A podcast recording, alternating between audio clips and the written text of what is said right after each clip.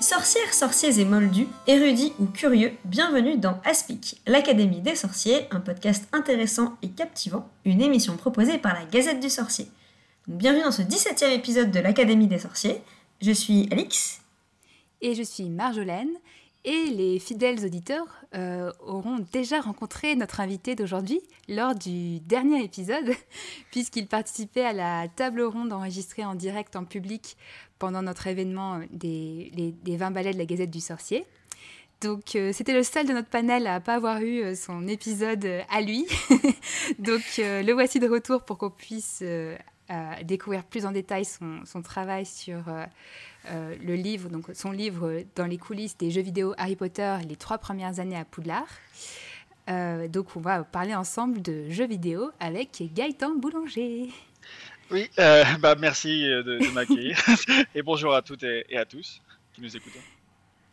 Donc Gaëtan, tu es écrivain, journaliste, spécialiste des jeux vidéo et en particulier de l'histoire des, studios, des studios de développement de jeux vidéo puisque j'ai vu que même tu as un nouveau livre qui va paraître bientôt. J'ai vu l'annonce hier.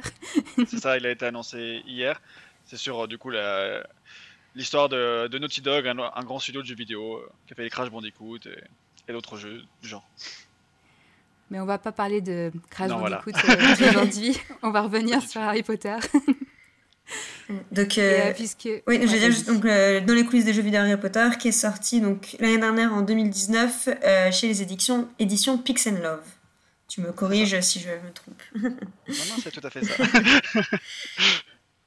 ah, D'ailleurs, on avait, on avait précisé pendant la table ronde, mais encore une fois, c'est un livre avec des magnifiques dorures. le, le, design du, du, livre est magnifique. toutes, les, toutes les pages sont illustrées. c'est c'est chouette. c'est un très bel objet.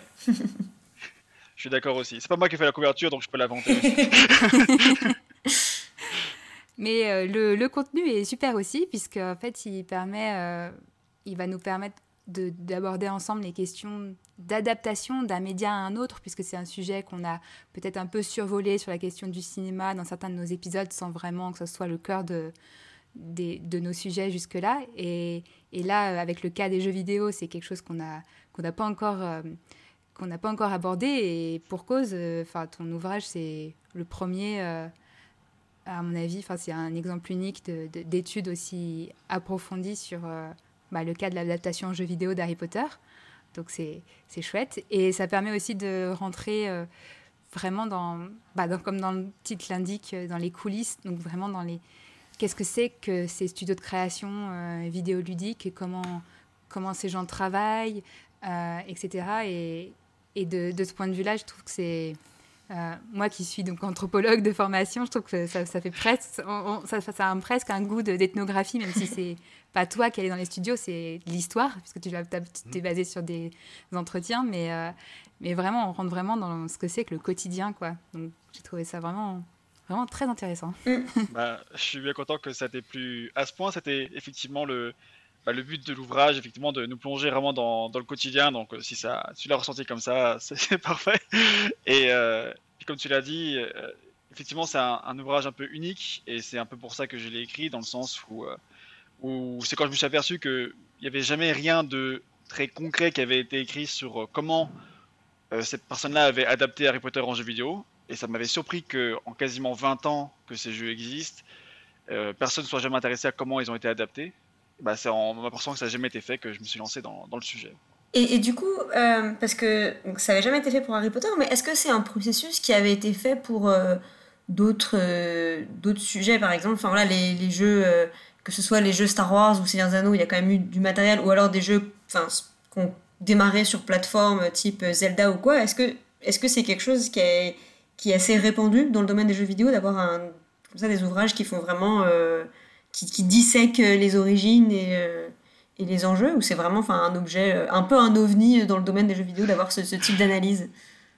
Non, non, effectivement, c'est des sujets de livres qui existent déjà pas mal. enfin, ça dépend où, parce que aux États-Unis, c'est visiblement pas des livres qui existent par exemple, mais c'est en France un sujet qui nous intéresse beaucoup. Il y a beaucoup de livres comme ça qui sortent en France, et j'ai l'impression qu'on est un des, un des rares pays à s'intéresser vraiment à ce sujet là-dessus. On a plusieurs maisons d'édition comme ça qui, qui s'y intéressent, notamment bah, celle qui a édité mes deux livres, donc Pix and Love, qui s'attardent, qui font, ont fait plusieurs livres effectivement sur les, les, origines de certaines sagas, comment elles ont été créées. Donc tu as cité Zelda, il y a effectivement euh, un livre sur Zelda chez Pixel Love, euh, d'un livre sur comment les Tomb Raider ont été créés et euh, toutes sortes d'autres sagas du, du, même calibre, on va dire. Et par contre, tu as cité Star Wars, Le Seigneur des tout ça. Ça, je sais pas si. Je crois pas qu'il y ait des livres en particulier qui ont été écrits sur comment on a adapté Le Seigneur des Anneaux en jeu vidéo, par exemple. mais c'est possible qu'il y ait eu plus d'interviews que pour Harry Potter. Mais je me suis pas penché sur le sujet en particulier, donc je pourrais pas répondre à cette question. on, va, on va revenir sur cette question de, bah, de, consacrer un livre sur euh, un jeu de, de, franchise, puisque ça c'était un, tout un enjeu aussi. Et, euh, mais avant, je voulais euh, qu'on revienne sur peut-être ton, parcours personnel, à la mhm. fois avec Harry Potter et avec les jeux vidéo, et, et comment les deux se sont, se sont rencontrés avec ce livre. Mais, mais déjà, peut-être, on en a parlé pour ceux qui ont entendu le dernier épisode, mais si tu, tu peux revenir sur ton histoire personnelle avec Harry Potter et, et, les jeux vidéo, du coup, ça on en a moins parlé. Eh ben, bah, tout simplement, bah, je suis né en 91, donc ça veut dire que quand le premier film est sorti, j'avais, j'allais avoir 10 ans, parce que je suis né en décembre.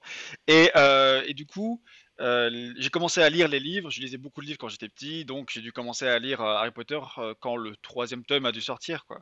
Je me rappelle que j'ai eu le quatrième tome à sa sortie, donc en 2000, donc ça veut dire que j'étais déjà à fond à cette époque-là sur les bouquins, parce que c'était ça devait être une des rares sagas que je lisais parce que je lisais beaucoup de livres comme ça, mais il devait pas y avoir beaucoup d'autres sagas euh, sur lesquelles j'étais à fond, mais il y avait du coup notamment euh, euh, Harry Potter, dont j'étais déjà très fan du coup dans les livres.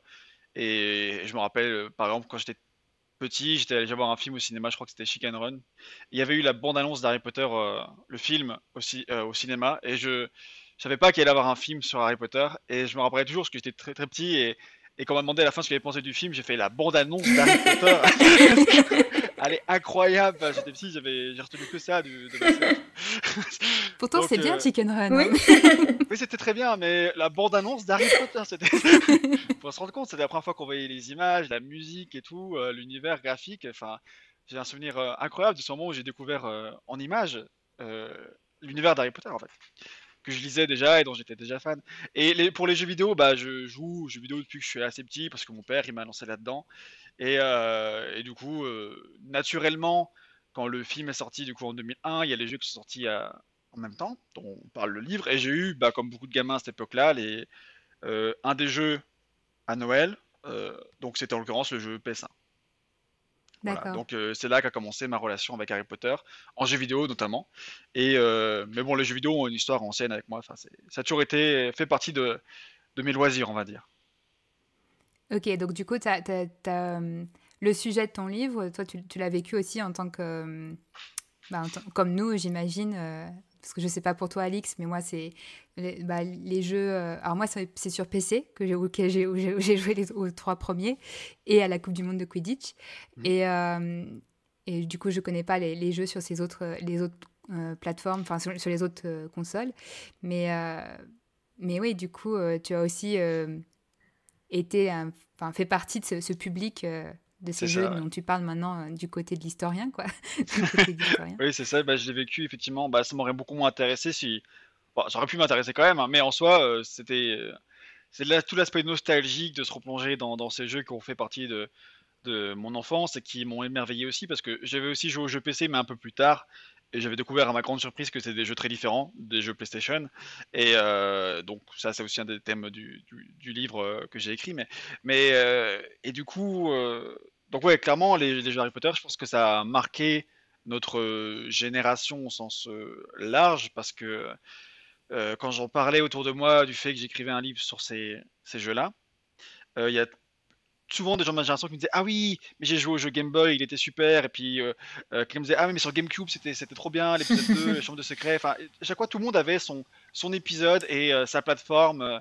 et tout le monde a des souvenirs. J'ai l'impression qu'en tout cas, il doit y avoir forcément quelques-unes personnes qui n'ont pas joué, mais je pense qu'à peu près tout le monde de notre génération qui sont fans d'Harry Potter ont eu un petit aperçu de, ce que c'était ces jeux à cette époque-là, ce qui prouve euh, notamment leur succès.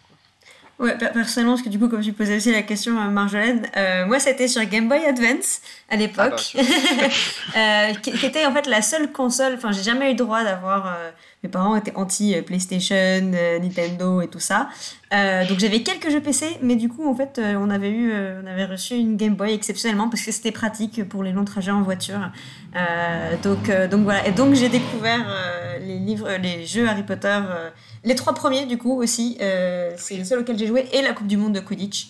Euh, parce qu'après, bah, il n'y avait plus sur Game Boy, je crois. Et, ah ouais, après. et après, j'ai rejoué, mais très longtemps après euh, les Lego Dimensions. Mais ça, c'est encore. Euh, c'est beaucoup plus récent. C'est beaucoup plus récent. Ah oui, parce que du coup, ce, ton livre, bah justement, il se concentre euh, exactement sur les, sur les jeux auxquels tu as joué, Alix, mine de rien. donc, les, les adaptations sur les différentes plateformes des trois premiers tomes de la saga, donc jusqu'au Prisonnier Azkaban, plus la Coupe du Monde de Quidditch. Et, et donc, mais même en tant que joueur, on a senti qu'il y a eu une coupure après cette période-là. Mais du coup, je voulais avoir du coup, ton point de vue depuis les coulisses. Enfin, quel sens ça a, ces bornes-là, quoi, de s'arrêter euh, en particulier à ce... Est-ce que ça a toujours été dans ton idée quand tu t'es lancé dans le livre de dire je vais m'arrêter, je vais me concentrer sur cette période-là? Ou est-ce que ça a été une fois que tu as commencé un peu les, recherches que tu t'es dit ah ok, c'est cette période-là qui, est... sur laquelle je vais me concentrer? Non, en fait, pour être honnête, quand j'ai lancé le, le, le, projet, moi, je voulais tous les faire. Hein. Je voulais parler des, de, toutes les, de tous les jeux. Hein. Mais bon, comme vous avez pu le remarquer, le livre est déjà assez conséquent comme ça. Et euh, il, il, a fallu se rendre compte au bout d'un moment que ça n'allait pas être possible euh, de faire un seul livre pour parler de tous les jeux. Euh, parce que, enfin, si vous l'avez pas entre les, entre les mains, vous vous rendez pas compte, mais le livre fait déjà 500 pages. Et il est écrit tout petit. Donc c'est déjà, il y a déjà beaucoup d'informations. Et puis, enfin moi je sais que ça fait déjà, ça fait déjà de très très longs mois que je travaillais dessus. J'avais déjà un contenu énorme. Et puis je continue à faire des recherches sur les épisodes 4, et épisodes 5, 6. Et bout d'un je fais mais en fait il faut que j'arrête de faire des recherches sur ces jeux-là. Je, jamais je pourrais faire un, livre sur tout ça. Au bout d'un moment il faut, il faut poser une limite. Je peux pas, c'est pas possible en fait. Hmm. Je, je pourrais pas. Euh, concrètement, pas en une fois. Peut-être que je ferai la suite un, jour. Ça, c'est pas exclu si jamais il y a une demande quelconque de la part des fans. Mais euh, du coup, il a fallu poser une limite. Et la limite m'est parue évidente. Parce que, comme tu l'as fait remarquer, euh, il y avait une coupure après l'épisode 3. Parce que, en fait, déjà, je dirais que les joueurs ont tous senti qu'il y avait déjà une coupure dans la qualité des, jeux. Euh, je pense qu'on a tous ressenti à l'époque. L'épisode 4 a été une déception pour euh, à peu près tout le monde qui, ont joué. Et puis c'était devenu différent, c'était devenu plus des jeux d'action. Alors l'épisode 4 est très action. L'épisode 5, on retourne à, donc c'est l'ordre du phénix, on retourne à l'exploration, on est à Harry qui explore Poudlard, c'est un jeu qui est assez intéressant et très calme, très posé, c'est, euh, il est intéressant, mais, mais les gens ont commencé à se désintéresser un peu de, des jeux, il y a eu une vraie coupure et je pense que les plus marquants et c'est pour ça que j'ai coupé à ce moment-là, sont effectivement les, trois premières années. Et j'ai inclus la Coupe du Monde de Quidditch dedans parce qu'il est sorti entre le 2 et le 3, tout simplement. C'est parce que euh, le film La Chambre de Secret est sorti en 2002 et le Président d'Azkaban est sorti en 2004. Mais le livre, le, enfin les jeux sur le Quidditch sont sortis en 2003, donc entre les deux, donc ça faisait sens de les inclure dans la. C'était la continuité. Ouais, c'est ça. C'était la continuité. Et en plus, euh, dans l'idée, euh, la Coupe du Monde de Quidditch commence le jeu. Hein, à Poudlard, donc euh, pendant la troisième année de Harry où, il y a la, où ils font la Coupe de Poudlard de, de Quidditch, et après du coup il y a la Coupe du Monde qui se passe du coup pendant l'été euh, de la Coupe de Feu quoi. Donc en fait mhm. ça faisait sens de l'inclure, de, ça faisait partie de, de cet arc là euh, du monde d'Harry Potter. Et est-ce que du coup c'est aussi lié bah, au euh, aux équipes et aux différents studios qui ont travaillé aussi sur ces. Est-ce qu'il y a eu aussi une, il y a eu aussi un changement après Enfin, il y a eu une cohérence un peu sur cette période-là, puis après on passe à autre chose. Tu, tu fais bien de, de, souligner, effectivement, j'ai oublié de le préciser. Euh, au niveau de, des développements des jeux, il y a également une coupure qui se ressent, c'est pas qu'au niveau de la qualité. Euh, comme on l'a dit, il y, a, il y, a, des versions des jeux Harry Potter sur toutes les plateformes, ça n'a peut-être pas été assez explicité, mais par exemple pour Harry Potter 1, à l'école des sorciers. Il y a une version PlayStation, une version PC, une version Game Boy Color, une version Game Boy Advance, et plus tard une version PlayStation 2, GameCube et Xbox sortie quelques années plus tard. Et tous ces cinq jeux sont différents, euh, développés par des équipes différentes. voire même des studios différents. donc, donc c'est vraiment pas du tout les mêmes jeux. Et à partir de Harry Potter et la Coupe de Feu, donc Electronic Arts, qui est l'éditeur de tous ces jeux, a décidé de, de, cesser de faire appel à autant de studios et de créer autant de versions et s'est recentré pour faire une seule version de leur jeu. En fait, du coup, il y a en fait, il y a deux versions de la Coupe de Feu parce qu'il y, a aussi une version Game Boy Advance qui est un jeu différent. Mais à part ça, le, la, une version PC, une version console, et c'est le même jeu développé par, euh, par leur équipe interne à EA. Euh, donc voilà, je suis pas très, c'est vraiment clair parce que je parle un peu avec mon jargon et, mes et nom des consoles et, et nom des éditeurs, tout ça. Mais en fait, pour résumer simplement, la coupure se sent aussi niveau de développement parce qu'à partir de là, ils ont arrêté de faire appel à plein d'équipes et ils sont recentrés quasiment que sur une seule et une deuxième euh, qui faisait aussi un jeu Game Boy Advance. Voilà. Ok. Mais c'est vrai que ça sent dans, du coup dans la manière dont tu construit ton, ton livre, parce qu'en fait, euh, euh, on n'arrête pas de, enfin, de chapitre en chapitre, on va d'une équipe à une autre, on découvre plein de petites, de, on fait même le tour du monde, hein, parce que c'était pas, c'était pas centré géographiquement tout au même endroit, donc c'est, c'est assez, enfin, ça, ça donne vraiment l'impression de, de, plein de groupes en fait euh, qui, qui, qui, travaillent en parallèle, euh, chacun en partie coordonné, mais aussi en partie chacun de leur côté. Donc euh, c'était intéressant de voir ça. C'est ça. Puis il y a même une équipe française du coup. Oui. dans le lot, c'est l'équipe de Magic Pockets qui a fait les épisodes Game Boy Advance de la Coupe du Monde de Quidditch et de la Coupe de Feu en l'occurrence. Bon, la Coupe de Feu n'est pas, mentionnée dans le livre en question parce que ça s'arrête à Priscilla d'Azkaban, mais du coup ils ont aussi fait ce jeu-là. Ouais, mais euh, du coup, pour revenir sur euh, bah, cette question de l'adaptation et du coup, de ce, comme tu t'en parles euh, dans, dans, dans, le livre, le monde des jeux tiré de licence, et, et tu le mentionnais dans le dernier épisode, mais comme quoi c'est un...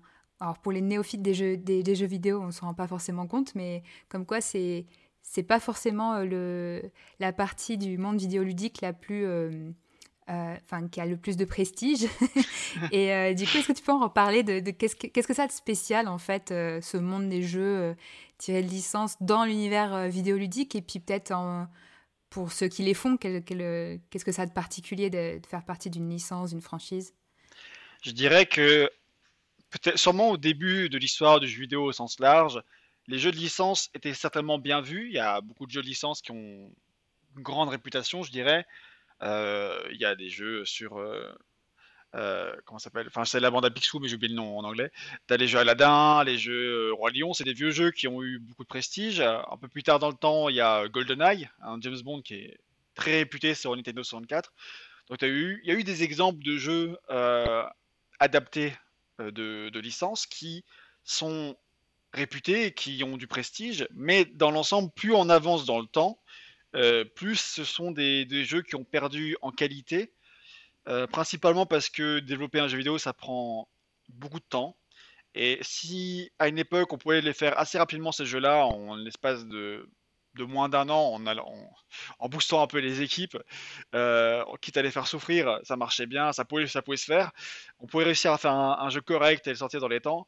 Et ben plus on avance dans le temps et donc dans les années, on va dire de la Coupe de Feu par exemple, plus on est sur des jeux qui demandent de plus en plus de ressources, de plus en plus de monde, de plus en plus de, temps et de budget, mais qui en fait ont la contrainte de sortir à une date précise pour euh, être en même temps que la sortie du film, et donc qui en fait ne bénéficient pas de tout ce temps dont ils ont besoin, et du coup bah sont à l'arrivée malheureusement d'une qualité un, peu médiocre et qui, et qui ne peuvent pas malgré eux être ambitieux et donc qui sont des un peu simples et qui euh, sont plus visés.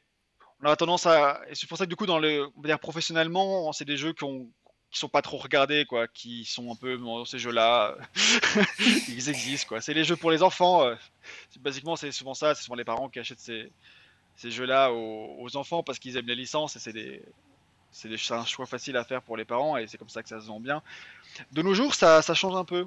Euh, de nos jours, on, c'est ce que j'allais demander. on a un traitement des jeux de licence qui, qui est différent parce que en fait basiquement le jeu de licence est mort dans les années on va dire 2008 euh, vers là euh, bon il y a encore eu des Harry Potter mais alors les Harry Potter qui sont sortis pour les pour les reliques de la mort ils sont particulièrement mauvais mais mais en gros euh, c'est un, sous-genre, les adaptations qui se faisaient de moins en moins parce que ça se vendait de moins en moins, parce que les gens ont eu l'habitude que ce soit des mauvais jeux, et qui en plus prenaient tellement de temps, enfin c'était pas rentable pour les éditeurs d'en faire. Donc c'est un genre qui a un peu disparu, même s'il y a quelques exemples qui ont subsisté. Mais dans les années très récentes, euh, où on commence à, donner aux équipes de plus en plus de temps euh, pour faire leur jeu, c'est heureusement quelque chose qui commence à se faire de, plus en plus, et on arrête un peu de traiter les jeux de licence euh, un peu comme des, objets de marchandises. De nos jours, on, on observe ça et c'est plutôt pas mal. Par exemple, bah, il y a Sony qui font les, consoles PlayStation, ont fait un jeu Spider-Man par exemple, donc, qui avec beaucoup de budget, beaucoup de temps de développement, qui a cartonné, qui a un, bon jeu qui s'est très très bien vendu en l'occurrence. Et puis on peut aussi avoir les Batman. Euh, derniers Batman en jeu vidéo sont très bien réputés. C'est aussi des jeux qui ont pris beaucoup de temps à être faits et qui ont été soignés. Et j'ai l'impression que basiquement les gens se rendent compte que quand on soigne un jeu, il se vend mieux. Et, donc ça vaut le coup de, les soigner. Et je pense que bah, c'est un truc qu'on pourra parler pour euh, la suite de la saga Harry Potter, mais euh, l'héritage de Poudlard, le nouveau jeu Harry Potter qui sortira l'an prochain, il semble avoir bénéficié de beaucoup de temps de développement et donc il sera certainement bien meilleur que les jeux Harry Potter sortis jusqu'à maintenant. Oui, parce que du coup, ils sortent de, comme tu disais, de cette logique de euh, marchandise qui accompagne la sortie de, films et où du coup, que ce soit voilà, pour les prochains jeux Harry Potter, mais aussi peut-être les jeux, moi je connais peut-être plus le côté Star Wars.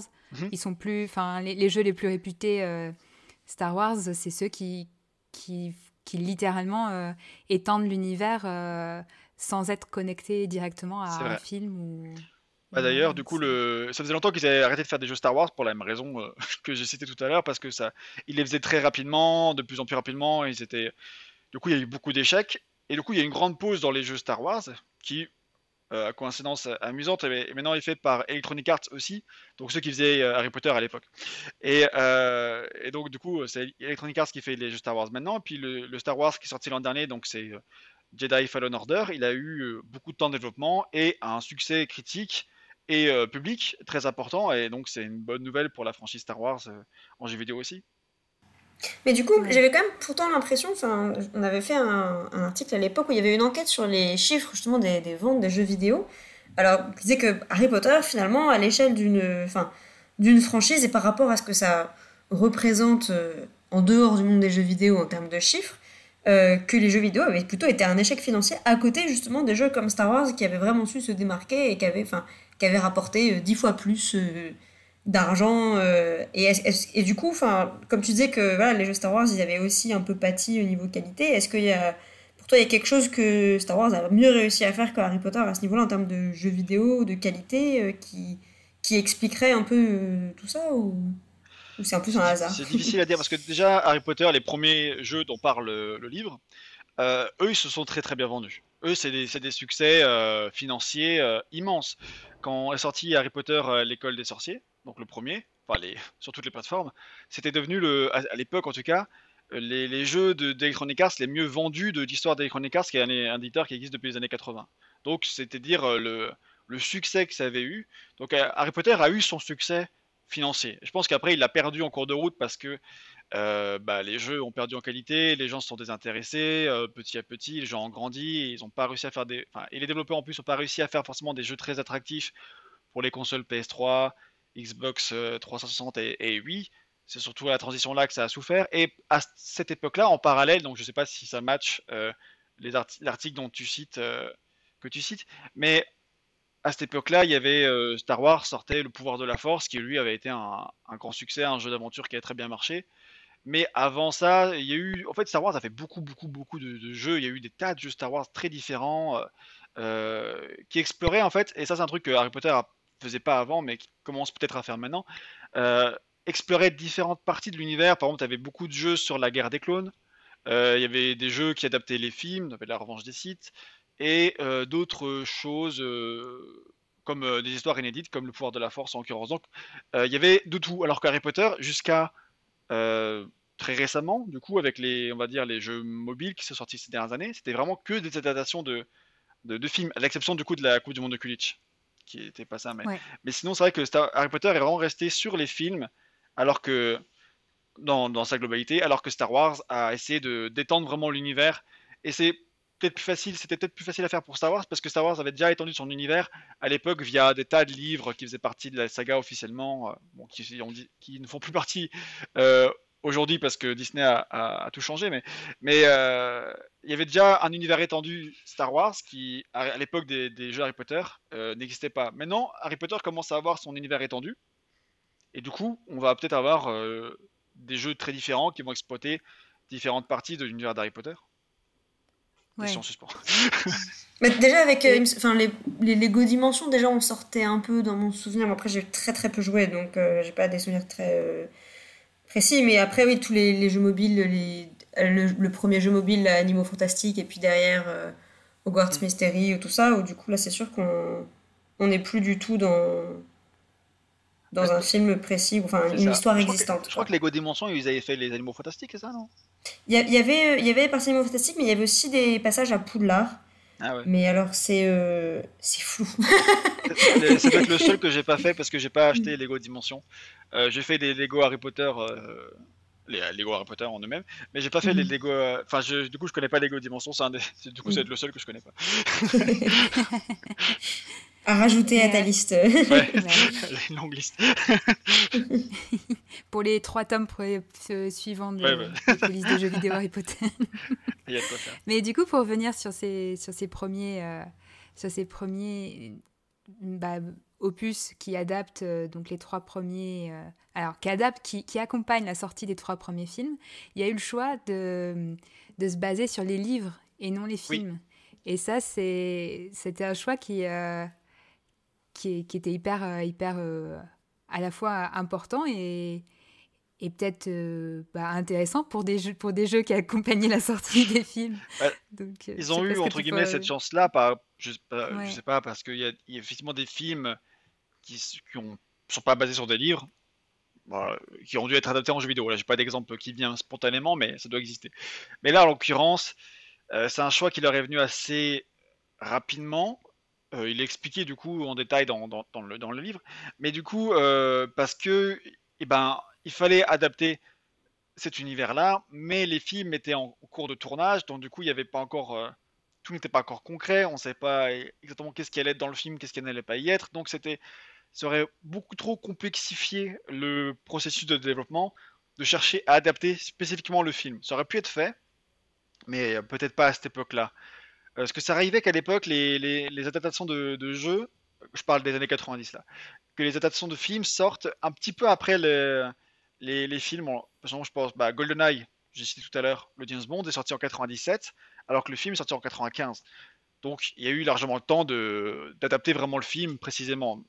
Donc dans ces cas-là, ça pourrait être fait, mais là, je pense que ça aurait été très difficile de faire vraiment un jeu euh, euh, basé sur le film, sachant que les images seraient arrivées très tardivement, ça, aurait été très très compliqué. Donc le choix est venu et a été fait facilement de se baser sur les livres qui sont déjà très complets et qui suivent la même histoire. Donc ça, c'est pratique. Et puis peut-être aussi le fait que, enfin dans le cas de James Bond, enfin même si James Bond c'est une franchise de plusieurs films, mais euh, les films n'ont pas la même régularité de sortie, alors que Harry Potter ils étaient quand même partis pour faire des, des films régulièrement et donc enfin peut-être que s'ils prenaient, euh, enfin ils mettaient deux ans après la sortie du premier film pour sortir le le, premier jeu alors qu'on était déjà au film 3, ça aurait peut-être aussi créé des décalages s'ils avaient dû enfin, se baser là-dessus. Bah, mais, mais c'est vrai que c'est curieux quand on y repense de se dire qu'ils ont été basés avant tout sur les, sur les livres parce qu'aujourd'hui, enfin bon, du coup, les, les, nouveaux jeux vidéo sont un peu une exception, mais il y a, y a tellement de choses qui sont basées sur les, sur les films et je pense du coup aux jeux de société. Euh, où, euh, c'est les visuels des films qui sont qui sont repris, sur des questions, euh, les jeux qui sont des questions de connaissances, où c'est aussi les éléments des films qui sont repris. Et donc du coup, euh, enfin voilà, du coup les films sont un peu la référence. Donc se dire que les premiers jeux vidéo, ils, ils avaient pas du coup du tout ce, ce cet angle-là, enfin ça paraît, enfin ouais, presque impensable en fait aujourd'hui. C'est vrai, c'est vrai. Et d'ailleurs, bah, tu, tu l'as dit toi-même, c'est le premier jeu parce qu'à partir du, du, quatrième, donc la Coupe de Feu, c'est aussi une autre coupure importante hein, entre les trois premiers et les suivants. Qu'à partir du quatrième, on commence vraiment à adapter euh, les films sur le, sur, euh, dans la Coupe de Feu. On joue Daniel Radcliffe et pas juste Harry Potter. C'est vraiment euh, mhm. sa tête. Vrai. Et alors qu'avant, c'était une version d'Harry Potter en jeu vidéo, mais pas du tout Daniel Radcliffe, même s'il ressemblait un petit peu, forcément, à Harry Potter. Et donc ouais, effectivement, bah, en fait, quand on y réfléchit, ça paraît évident qu'il se base sur les livres, mais spontanément, c'est pas un truc qu'on penserait. Je suis d'accord là-dessus, ça paraît un peu impensable. Spontanément, j'aurais pas pensé, mais c'est vrai que quand on réfléchit à la question, on fait ah bah oui, en fait, ça paraît logique. Mais euh, c'est vrai que maintenant, tout le film est la référence visuelle de l'univers d'Harry Potter, donc on l'a aussi bah, dans tous les parcs d'attractions et tout ça. Et, euh, et du coup, bah, c'était aussi un des sujets du livre qui est important pour moi, c'était comment on fait un jeu vidéo Harry Potter alors qu'on n'a aucune image de Harry Potter. De nos jours, ça paraît fou parce qu'on a tout l'image, euh, l'univers visuel en tête on n'a même pas besoin de réfléchir. On a toutes les images en tête qui nous reviennent d'un coup sur ce que c'est Poudlard, sur euh, ouais, ce que c'est Poudlard, comment est Préolard, enfin tout, tout l'univers d'Harry Potter, on l'a en tête, les, baguettes, les costumes, on a tout. Mais à cette époque-là, on n'avait rien. Et je repense au choc que j'ai cité tout à l'heure quand j'ai vu la bande-annonce d'Harry Potter. C'est la première fois que j'avais toutes ces images euh, dans ma vie. et euh, mais à cette époque-là, on en était là en fait, où il y avait même pas la bande-annonce. Donc c'est un stade et il faut tout créer et tout modéliser en se basant du coup bah, sur les livres parce que c'est le seul truc qu'on a et on peut même pas vraiment se baser sur les visuels euh, des films parce que c'est ce que j'ai appris en cours de, au cours de mon investigation. Mais au départ, Warner Bros était très très frileux à l'idée de montrer quoi que ce soit à l'équipe de développement, de peur qu'il y ait des fuites, de peur qu'ils montent des images à la presse. Donc ils ont commencé à leur envoyer des photos floues en noir et blanc, très pratique. Euh, ils les ont fait visiter le studio, mais à condition qu'ils prennent aucune photo, euh, des choses comme ça.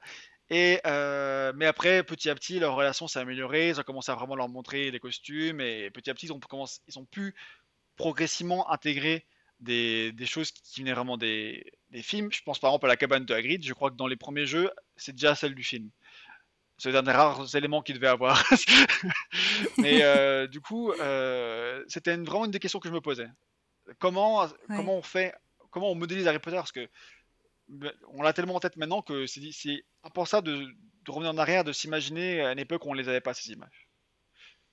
Ouais, et c'est vrai que tu racontes des, des, anecdotes, enfin tu reportes des anecdotes euh, qui t'ont été racontées euh, justement sur ce travail de modélisation et puis de, du réchauffement aussi des, des, échanges entre Warner Bros. et les studios euh, euh, d'Electronic Arts et, euh, et du coup euh, justement quand ils arrivent à cette modélisation de Poudlard et qu'il et je sais plus je sais plus quel est le contexte exactement mais je crois que c'est David Heyman qui mhm. le qui voit cette modélisation et et qui sont hyper impressionnés et du coup les, développeurs se, se, fait son petit film dans sa tête genre oh je suis sûr ils vont l'utiliser pour, pour, faire pour faire tel pour ils vont l'utiliser concrètement dans le film pour pour faire pour faire, je sais pas, les storyboards, j'en sais rien. Ouais, mais... c'était euh, ouais, ce qu'il m'avait dit. Donc c'était Bruce Macmillan qui m'a dit ça. C'est le, du coup le mec qui a vraiment lancé Harry Potter à, Electronic Arts, qui a vraiment supervisé le projet pour les, qui a lancé vraiment la directive de tout ça. C'est un mec dont on parle beaucoup dans le livre. Et effectivement, c'était bien David Heyman euh, qui a vu la modélisation 3D de Poudlard parce que je crois que ce qu'il me racontait, c'était que euh, bah, eux, ils avaient juste une maquette, mais c'était compliqué avec une maquette de pouvoir vraiment voir sur tous les angles, de pouvoir faire placer des caméras à certains endroits, parce que c'est une maquette, ça reste une certaine taille, assez petit, tu peux pas placer une caméra partout. Alors que dans une modélisation en 3D, tu peux mettre la caméra où tu veux, et, il racontait que du coup, David Eman était euh, comme un fou, de pouvoir voir Poudlard sur certains angles qu'il ne pouvait pas vraiment voir avant, et du coup, je, crois qu'il lui a passé euh, cette modélisation 3D, et effectivement, il faisait son film, peut-être qu'ils vont l'utiliser pour voir comment passer les caméras et tout. On ne saura jamais vraiment, mais peut-être.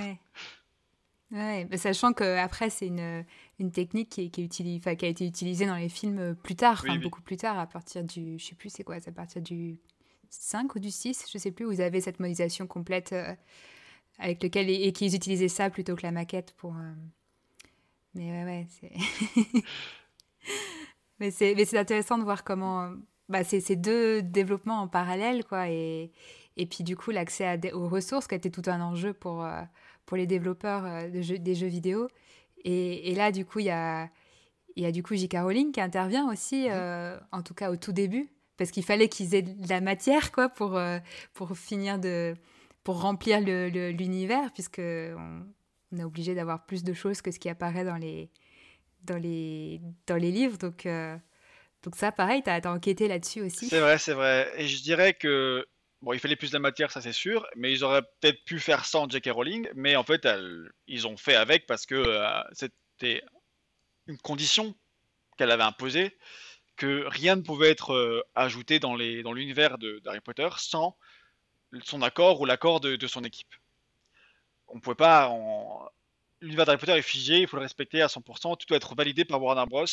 Pas, pas forcément par Warner Bros, parce que ça va passer par Warner Bros qui ensuite fait passer à J.K. Rowling et tout ça, pour valider que tel élément peut bien entrer dans Harry Potter. Et de toute évidence, ils ont eu assez raison de procéder ainsi, puisque il y a les gars, enfin certains, certains garants du respect de l'univers d'Harry Potter euh, qui avaient ce rôle-là euh, chez Electronic Arts. Donc, ces deux personnes qui s'appellent Guy Miller et Simon Phipps. Donc, ces deux personnes qui étaient les, les, garants, ils s'appellent la Fiction Police. Euh, entre eux. J'adore.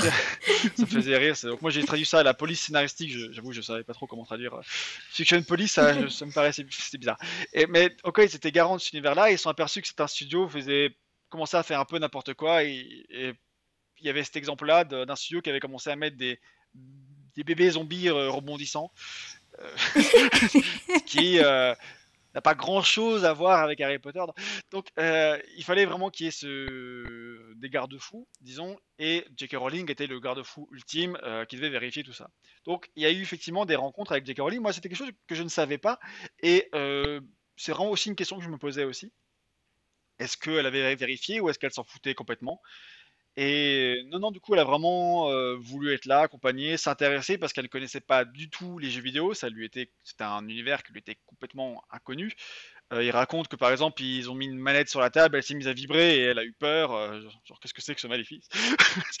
Et, et donc voilà, parce que c'est vrai que dans les livres, à chaque fois qu'on parle de jeux vidéo, c'est toujours Dudley qui joue et Dudley, on sait que quand il fait quelque chose, c'est pas l'exemple à reproduire chez soi. Quoi. Et, Donc il joue à des jeux, je crois que le nom c'est Méga Annihilation 3. Méga Mutilation. Méga Mutilation. mutilation euh, et après il lance sa PlayStation par la fenêtre. Anachronisme d'ailleurs parce que quand se passe ce, livre-là, la PlayStation n'est pas encore sortie. Oui. je me suis amusé, à, je me suis amusé à, relever ça. Mais euh, du coup, donc il a fallu présenter tout ça, elle a rassuré sur pas mal de points, notamment elle, elle voulait pas qu'il y ait trop de violence, et bah du coup Bruce, qui est celui qui a, lancé tout Harry Potter euh, en jeu vidéo, il a dit il n'y a pas besoin qu'il y ait de violence. On peut faire des jeux sans violence, donc il lui a parlé de Mario par exemple, et il a dit vous savez moi avant j'ai fait FIFA, dans FIFA, c'est un jeu de foot, on n'a pas de, violence, donc on peut faire des jeux sans violence. Euh, il n'y a pas forcément euh, que des trucs, euh, c'est pas forcément Doom. Et du coup, une des conditions de J.K. Rowling notamment, c'était que Harry ne doit jamais mourir. Elle y tenait fortement. Je pense qu'il fallait pas voir Harry démembré, tu vois. Et du coup, il fallait toujours que Harry tombe et qu'après il se réveille à l'infirmerie, qu'on le voit vraiment se réveiller. Donc c'est vrai qu'à tous les écrans de Game Over, c'est Harry euh, c'est un dessin d'Harry qui se réveille et euh, avec Madame Pomfret à côté de lui qui, lui donne un médicament euh, ou quelque chose comme ça. C'est toujours ça l'écran de Game Over dans, tous les premiers jeux. Parce que c'est une volonté de J.K. Rowling. Et il n'y a pas que les têtes d'Harry comme ça, parce que comme tu l'as dit tout à l'heure, c'est vraiment l'enrichissement de l'univers, parce qu'il faut des ennemis, il faut des sortilèges, parce qu'effectivement, Harry, quand il arrive en première année, il sait encore rien faire, mais dans un jeu vidéo, on peut pas juste ne rien faire, il faut faire des trucs. Du coup, euh, il faut des ennemis. Du coup, quel type d'ennemis Harry peut combattre la première année? Il peut pas combattre des dragons. Il peut pas, il peut pas y avoir des, euh, des détraqueurs dès le premier tome. C'est des choses comme ça qu'il faut faire attention. Donc, J.K. Rowling a, a, fait une liste de sortilèges, une liste de, créatures que les développeurs avaient le droit d'utiliser pour le premier tome, pour le deuxième tome ensuite. Euh, et donc, a priori, ce serait cette liste-là qui serait devenue les animaux fantastiques le livre donc, ou alors c'était, euh, elle faisait déjà les éléments fantastiques et elle leur a donné. Mais je on saura jamais vraiment dans quelle ordre ça s'est passé. Mais en tout cas, c'est la même chose, ça c'est sûr. Et donc euh, voilà par rapport à cette question et euh, la place de J.K. Rowling qui, qui du coup était là et qui, est, qui avait eu son rôle à jouer pour guider, guider Harry Potter et en faire une adaptation aussi fidèle que possible dans la mesure du possible. Ouais, et c'est vrai que tu, du coup, tu racontes que ils avaient préparé euh, une dizaine de pages de questions et que qu'on leur a fait parvenir un dossier de 100 pages euh, écrit par, par J.K. Rowling euh, et que ça, les a, que ça a été quelque chose de, d'hyper précieux pour eux et, et que ces fameux dossiers, il n'y en a plus de traces, on ne sait pas où ils sont passés ces dossiers. Ça, on ne sait pas ce qu'ils sont devenus. Il y en a qui, il y en a un qui m'a dit je l'ai gardé et je l'ai perdu. Comment j'ai pu perdre? Comment j'ai pu perdre ça? C'est la question qu'on se pose.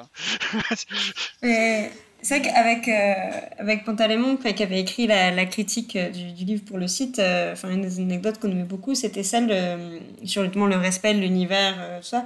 L'anecdote sur le troll, à la fin du premier tome, sur les épreuves de la pierre, où du coup Electronic Arts avait décidé de de garder les sept épreuves de la pierre, contrairement à ce que faisait le film, mais il fallait quand même trouver euh, euh, quelque chose pour le troll parce que, enfin, juste enjamber un troll endormi, c'était pas super intéressant d'un point de vue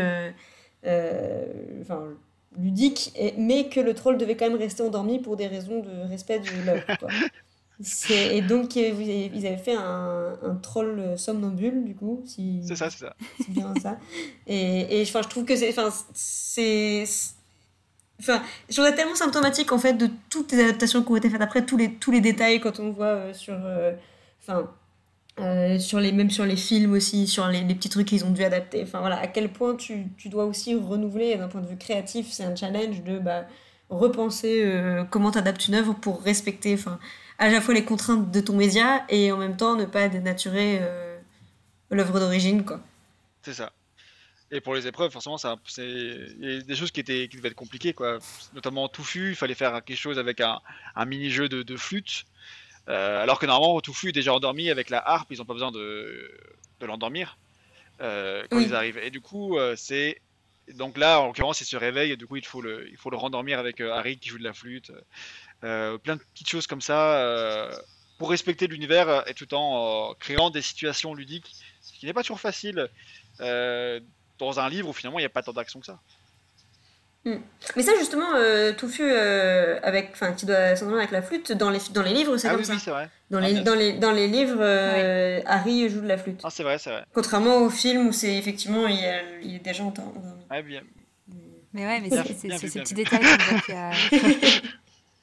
Ouais, et, et c'est vrai que sur les, les échanges, enfin sur l'identité visuelle, où du coup ils avaient quand même, ils ont quand même fini par avoir des, des références des films pour se dire bon bah quand même il faut qu'il faut que faut au moins que ça soit reconnaissable quoi de l'un à l'autre On euh, peut pas partir complètement euh, inventer de zéro euh, notre poudlard dans les jeux vidéo. Faut au moins qu'on le reconnaisse un minimum. Donc ils ont fini quand même par avoir quelques quelques références. Mais du coup ils ont eu des références qui ont finalement été coupées du film et qui se retrouvent dans les jeux vidéo et j'ai bien aimé du coup l'exemple de Peeves et du coup cette anecdote que bah, finalement le design de de pif dans les jeux vidéo, ça, en partie en tout cas, il vient aussi de, de design qui était prévu pour les films, mais qui finalement n'ont pas été. Euh, c'est ça, parce qu'ils avaient, ils avaient tourné les scènes du coup avec euh, Peeves. Je sais plus le nom de l'acteur. Rick Mayall. Ouais, merci, merci ça. Qui est mort euh, du coup quelques années plus tard, et malheureusement. Et qui, d'ailleurs, c'est marrant parce que du coup j'ai parlé à, à une développeuse en l'occurrence, une artiste, qui était extrêmement fan de, cet acteur. Genre c'était son acteur préféré.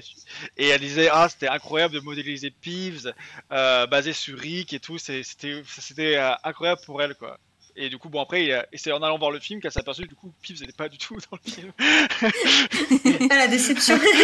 Alors mais du coup elle avait les elle avait à la fois des visuels euh, quelques images en l'occurrence de... mais du coup j'imagine qu'à la fois à la fois c'était déception et à la fois honneur de se dire bon bah au moins la performance de cet acteur pour Peeves eh, on, en a, on en a une trace, alors euh, évidemment adaptée, mais euh, on a le, ce Peeves-là qui était prévu pour les films qui a été coupé, on en retrouve un, écho dans les jeux vidéo, donc il n'est pas totalement disparu grâce aux jeux vidéo. Moi, je, trouve c'est extrêmement fort parce que Peeves, c'est un personnage euh, hyper important en fait dans, dans, les, dans les sept livres. Il est là, bon, parfois il sert un peu à rien, mais il a quand même son rôle à jouer. Il, il met souvent Harry dans des situations compliquées et il est vraiment important. Et je trouve que j'ai beaucoup aimé que les, jeux euh, se l'approprient et même continuent à le faire revenir même après euh, quand euh, il a vraiment disparu. Donc après, par contre, quand ils adaptent vraiment les films, là, il disparaît. Mais je crois que jusqu'au 3, il doit apparaître Peeves. Oui, c'est ça, il apparaît jusqu'au jusqu'au 3. Et donc, c'est, je trouve ça très très bien de, qu'on ait ce personnage qui continue d'exister, qui ait son importance, parce que bah, c'est un des personnages favoris des fans. Et puis, bah, peut-être que les films, bon, ils s'en passent bien, mais euh, peut-être que ça aurait été cool d'avoir quand même Peeves dans les films.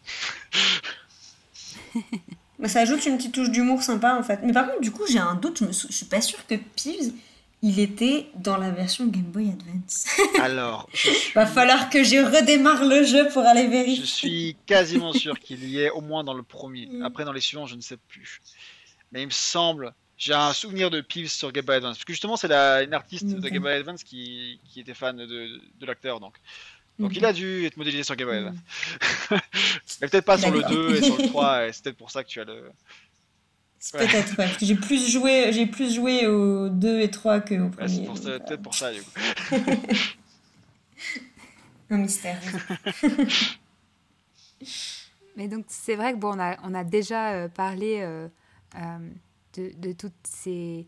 Bah, de l'art du game design, en fait, qu'on découvre enfin, dans tous ces détails dans, dans le livre aussi, mais tous ces choix créatifs et comment on crée une expérience de, de jeu par rapport à ce qu'on veut transmettre quoi. Et, du coup, je voulais revenir un peu pour que tu nous fasses une petite leçon peut-être de game design pour les nuls, euh, pour ceux qui maîtrisent pas peut-être euh, ne serait-ce que les, les différents euh, formats de jeux, enfin les différents types de jeux qui existent et qu'est-ce qui a été choisi pour, pour Harry Potter en, en particulier, qui, correspond, qui correspondait le mieux à, à cet univers-là comme type de jeu, puisqu'il y a plein de types de jeux, des puzzles, des, des euh, jeux de sport, on va en parler plus tard, euh, mais, mais là c'est un type, euh, un type particulier qui a été choisi. oui, du coup, bah, leçon de game design pour les nuls. c'est un peu compliqué ça. Mais basiquement, ce qu'on appelle game design, c'est, on va dire, résumé grossièrement, enfin, game design, c'est la conception du jeu. Donc ça veut dire ses règles.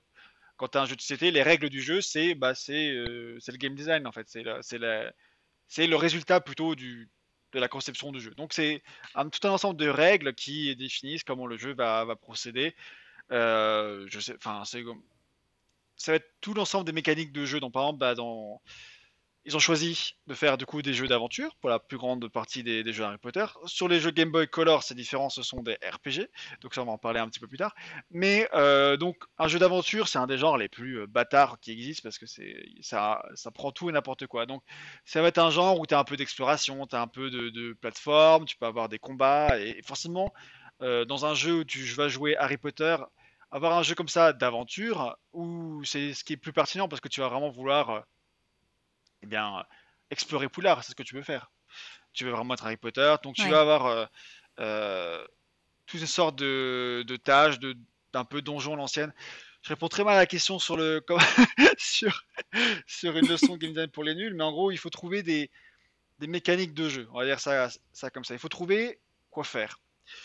le but d'un concepteur, c'est de trouver des. Il y a un livre, un, un, pourquoi on va dire Harry Potter du coup, et il faut le transformer en une série de, boucles de, mécaniques de jeu qui vont se répéter et qui vont former un jeu complet. Donc euh, bah, la boucle de gameplay typique d'Harry Potter, ça va être euh, euh, parler à un personnage, explorer, sauter, faire un peu de plateforme, attaquer des ennemis, avoir, avoir une récompense, et ça en boucle avec quelques petits mini-jeux temps en temps, un petit peu de vol en balai, un petit peu de, de leçons, de leçons dans les, je veux dire, les cours de métamorphose par exemple, genre de choses. Donc il faut créer des, situations de jeu et c'est pas le plus Harry Potter. Je, pense que c'est pas le plus facile à adapter, surtout s'il faut le respecter à 100% parce que comme je le disais tout à l'heure, c'est c'est pas un, jeu où il y a des livres où il y a beaucoup d'action et euh, forcément l'action est le plus simple à adapter en jeu vidéo. C'est facile de faire des combats. Et euh, mais faire un jeu où il y a très peu de combats, il faut mettre en place un univers, euh, il faut, enfin c'est pas le plus simple. Mais le jeu d'aventure c'est une bonne approche parce que ça permet du coup d'ouvrir d'avoir euh, cette variété dans les situations qui sont proposées. Et euh, notamment euh, dans les jeux PlayStation 1, il va y avoir beaucoup de types de, séquences, beaucoup de mini-jeux. Donc il va y avoir des séquences de plateforme, des séquences de combat aussi, mais des mini-jeux. Le deuxième fait beaucoup ça. Par exemple, il y a des séquences en voiture où on poursuit le train. il y a une séquence avec des duels, pour forcément le club des duels, mais, mais pas que.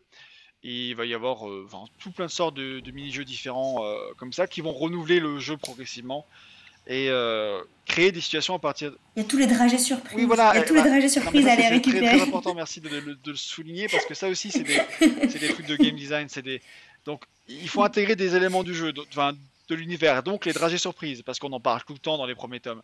Et du coup, bah, qu'est-ce que Harry pourrait collecter? Parce que les collectibles, c'est très important. C'est déjà, en fait, c'est simple, ça donne un truc à faire. C'est aussi bête que ça. Le joueur, il a un collectif, il a, un objectif. Tout de suite, il faut lui donner des objectifs au joueur. Donc, du coup, euh, lui donner un objectif de récupérer toutes les dragées surprises d'un niveau. Donc, il y a ça, par exemple, dans les jeux, euh, dans les jeux PlayStation. Il y a un, certain nombre de dragées surprises de différentes couleurs en plus. Et il faut les, tous les dragées surprises jaunes, tous les dragées surprises vertes. Et puis, dès que tu en as tous les jaunes, tu vas ouvrir un une, un tableau derrière lequel il y a une récompense. Et après, quand tu as les quatre, enfin quand tu les quatre couleurs pour les quatre maisons, en fait, tout simplement, et tu as une récompense encore plus, une récompense supplémentaire. Les jeux PC font ça différent parce qu'il y a vachement plus de, de trajets surprise et il faut avoir un certain nombre. C'est pas les trajets surprises qu'il faut pour débloquer, il faut avoir un certain score dans les épreuves des cours. Enfin, sans entrer en détail, du coup, il faut faire vraiment des. donner des, des trucs à collectionner. Donc il y a les, les, dragées, il y a les cartes de sorciers et sorcières célèbres qui sont un truc très important des, des jeux parce qu'en plus ça permet d'offrir des visuels à tous les personnages qui sont souvent nommés, qui n'ont jamais été montrés. Donc là, un cas qui est assez drôle et qui m'a amusé, c'est que euh, Norbert Dragono a été modélisé dans les jeux bien avant qu'il soit modélisé en film par l'acteur. Euh, j'ai pas son nom maintenant, Eddie Rayman, et euh, donc qui était pas du, qui ressemble pas du tout. Ça, il est tout bourru, il en dirait un explorateur d'Amérique du Sud, mais du coup c'est c'est marrant d'avoir euh, comment les, les, les, artistes de l'époque se, se, représentaient ces personnages-là qui n'avaient qui n'ont jamais été montrés euh, auparavant. Par exemple, il y a des visuels de de Godric Gryffondor et tout ça, qu'on, en fait, ils n'ont pas de tête officielle, il n'y a pas de photo de, de, Godric, pas que je sache. Et euh, donc voilà, et donc faut trouver des, trucs à faire et se servir de, l'univers pour créer des situations et bon en l'occurrence bah, de collectionner des choses c'est un peu plus facile c'est les des étoiles dans Mario c'est les anneaux dans Sonic et des, genres de choses un peu classiques comme ça. Et je l'ai dit tout à l'heure mais il y a la Game Boy Color et la Game Boy Advance pour l'épisode 3 parce que c'est la même équipe qui a fait euh, Harry Potter 1 et 2 sur Game Boy Color et ensuite qui a fait Harry Potter 3 sur Game Boy Advance. Cette équipe là a fait 3 RPG donc c'est des jeux de rôle, basiquement, ça ressemble à Pokémon ou à Final Fantasy.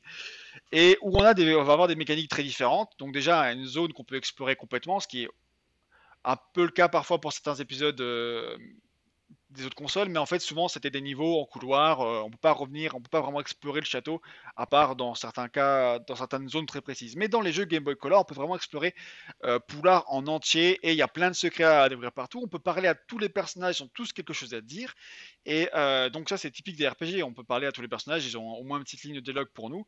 Et là c'est ça, tu vas pouvoir parler à tout le monde, tous les professeurs vont pouvoir avoir leur ligne de dialogue, il va y avoir des combats au tour par tour, donc typique du coup de Pokémon pour l'exemple qui va plaire, qui va vraiment parler à tout le monde, euh, des... où il y a, euh, ça se présente exactement de la même façon, donc un ennemi en face de nous et puis euh, Harry et, parfois avec ses compagnons Hermione et, Ron qui vont combattre les, ennemis au tour par tour avec des sortilèges qui font perdre un certain nombre de points de vie aux ennemis, donc tout ça aussi c'est d'autres mécaniques de game design. Et je trouve que le RPG c'est vraiment quelque chose qui très euh, intelligent pour Harry Potter parce que ça permet vraiment de développer tout l'aspect histoire de euh, toute la narration parce que vu que c'est des jeux il y a des livres pardon où il n'y a pas forcément beaucoup d'action mais beaucoup d'histoire le RPG permet vraiment de raconter de, longues histoires avec euh, on prend plus son temps on parle à plus de personnages à plus d'événements.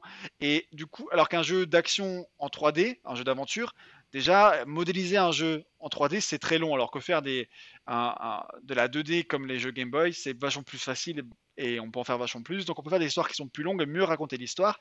Et d'ailleurs, les jeux Game Boy Color sont finalement ceux qui adaptent le mieux les livres euh, de tous. Donc, donc le Harry Potter 1 à 2 sur Game Boy Color et, le Harry Potter 3 sur Game Boy Advance, ils vont vraiment dans le détail, ils montrent vraiment tout.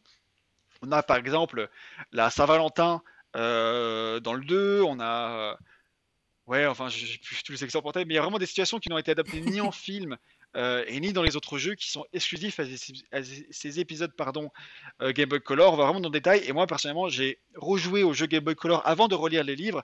Et j'avais l'impression de relire le livre en jouant au jeu. Donc, ça, c'était un sentiment qui était vraiment, euh, vraiment cool. Quoi. Donc.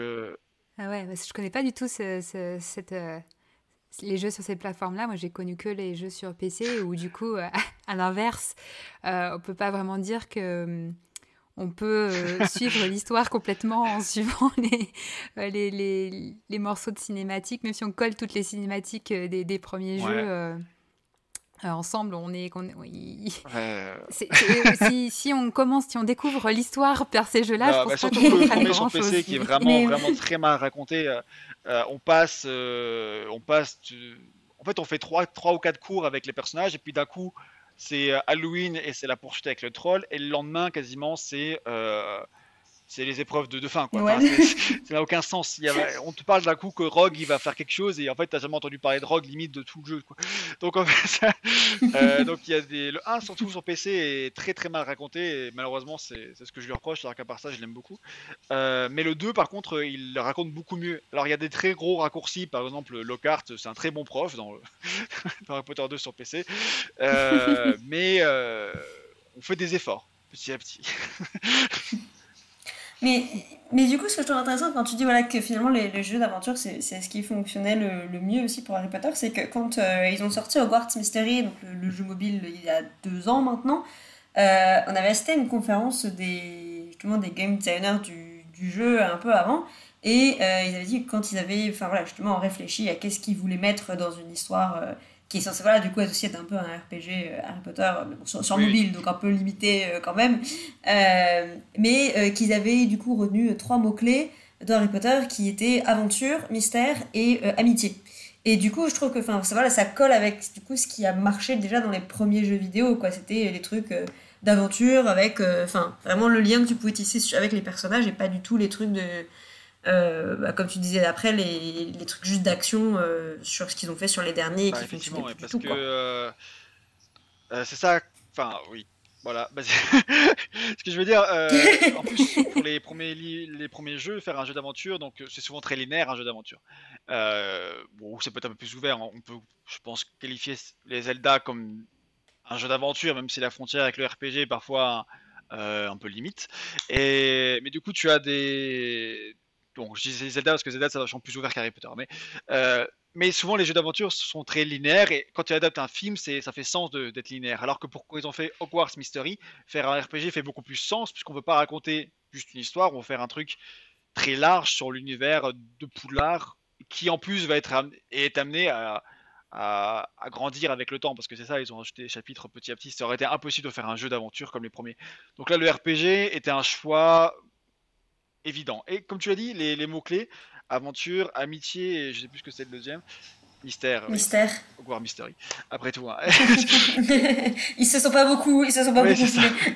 et, euh, et, le côté amitié est très important parce que c'est ça en fait. Harry Potter, c'est bon, il y a du mystère et il y a de l'aventure tout ça, mais c'est vraiment avant tout des personnages qui sont antagonistes ou euh, protagonistes, que ce soit les, les amis de de Harry. Il y, a, un développeur qui m'a dit, en fait, on a voulu faire la liste de tous les personnages de Harry Potter et en fait, on était, pardon, et en fait, on arrivait au, euh, on en avait 40 et puis en fait, on n'en voyait plus le bout. Euh, on en avait encore plein à, citer. Donc en fait, il y a une quantité de personnages très impressionnante d'Harry Potter qui font partie de cet univers et qui en fait, qu'il faut inclure. Et euh, donc du coup. cette dimension sociale est très importante dans, dans les aventures d'Harry en général. Et comme tu l'as dit, c'est quelque chose qu'on a tout à fait perdu avec la coupe de feu notamment, qui est vraiment un jeu d'arène où Harry tire son plein de monstres tout le temps, il fait que tirer, tirer, tirer, tirer, tirer tout le temps. Et puis les tout derniers aussi, où bah en même temps c'était plus compliqué d'adapter les reliques de la mort. Euh, je leur en veux pas d'avoir fait un jeu de shoot parce que c'est un jeu, c'est un livre qui doit être très très difficile à adapter. Euh, et puis surtout pas en un an. Donc du coup c'est un mauvais jeu, mais bon en même temps. Euh, donc, ils ont des circonstances atténuantes. Ils sont tout le temps que 3, donc c'est plus compliqué. Mais pour Harry Potter 5, ils étaient revenus à quelque chose de plus social, donc avec, euh, avec donc ça c'est un jeu dont je parle pas euh, dans le livre, mais où tu as euh, le château de Poudlard modélisé en entier. Donc là, je pense que c'est vraiment le château qui est, qui est vraiment repris de l'équipe des, films, parce qu'on a vraiment le château du, film d'Harry Potter et l'Ordre du Phénix. Donc c'est un bonheur de, s'y balader quand on est fan de Poudlard. On reconnaît vraiment tous les lieux. Puis j'ai vécu le truc à l'inverse personnellement, c'est que j'ai rejoué à ce jeu-là. Puis après, j'ai revu les films. Et en fait, je voyais beaucoup mieux où se situaient certaines salles après avoir joué à Harry Potter 5 parce que du coup j'avais été moi-même entre guillemets. Ah mais oui là c'est dans cette salle là c'est construit comme ça. D'accord je le vois maintenant alors qu'avant euh, vu qu'on les aperçoit que brièvement t'as pas forcément le temps de bien voir le, décor en lui-même puisqu'il est filmé euh, enfin euh, il est filmé d'une certaine manière. Et donc mais une fois après avoir, y avoir été par soi-même donc à travers ce jeu là j'avais une meilleure connaissance de comment fonctionner Poulard. J'avais l'impression de vraiment connaître Poulard en sortant de ce jeu-là, et c'est pour ça que même s'il a beaucoup de défauts, parce qu'il est un peu lent, il n'y a pas grand-chose à faire, et il est répétitif, mais il a à ce côté pour les fans de vraiment s'immerger dans Poudlard, et il y a un aspect social très important où Harry va parler avec tout le monde, et, c'est ce qui le rend un peu, un peu chiant aussi, parce, que du coup, il n'a pas grand-chose à faire. Harry, il va aider, tout le monde, et puis c'est pas très très intéressant en termes de gameplay, mais en termes de d'immersion dans l'univers. Il a tenté quelque chose et c'est pour ça que c'est un jeu que je respecte vachement plus que la Coupe de Feu par exemple, qui est vraiment juste un jeu de, combat. Quoi. Donc voilà.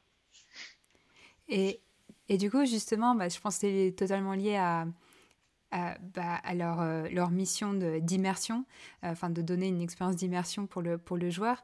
Mais euh, il y a, tu insistes beaucoup, enfin ils ont, y a, ça revient souvent, en tout cas dans l'état d'esprit qu'ils voulaient que tous les développeurs aient, c'était le mm. credo être Harry, quoi, se mettre dans la peau de Harry et, et comment se mettre dans la peau de ce, bah, de ce jeune garçon de, de, 11 ans, 12 ans, 13 ans, en fonction de sur lequel il, il jouait, ça devait influencer tout, euh, tout leur choix en fait dans, dans la conception du, du jeu, de ce qu'il était capable de faire notamment.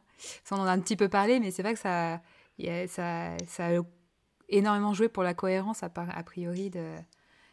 oui, oui, bah, le côté être Harry Potter vient vraiment de là. C'est, euh, ça a vraiment défini bah, du coup toutes les, euh, toutes les activités qu'ils allaient donner à Harry. Euh, c'est-à-dire que qu'est-ce que veut faire un joueur de, du jeu vidéo Harry Potter quand il joue, quand il lance ce jeu-là? Ce qu'il veut faire, c'est qu'il veut être Harry, il veut pas être un autre personnage. Alors, de nos jours, maintenant qu'on a beaucoup été Harry et on a plutôt envie de, jouer un RPG, on va pouvoir construire ce personnage comme le prochain euh, Hogwarts euh, Legacy, là. l'héritage de Poudlard, où on va certainement pouvoir faire son personnage et vivre son aventure et tout ça, vraiment jouer quelqu'un d'autre et vraiment se mettre à la place, devenir soi-même un étudiant de Poudlard, comme dans aussi le jeu mobile. Mais à l'époque où vraiment Harry Potter, euh, c'était, euh, ça naissait, c'était vraiment, ça devenait un phénomène, mais ça n'en était pas, encore un.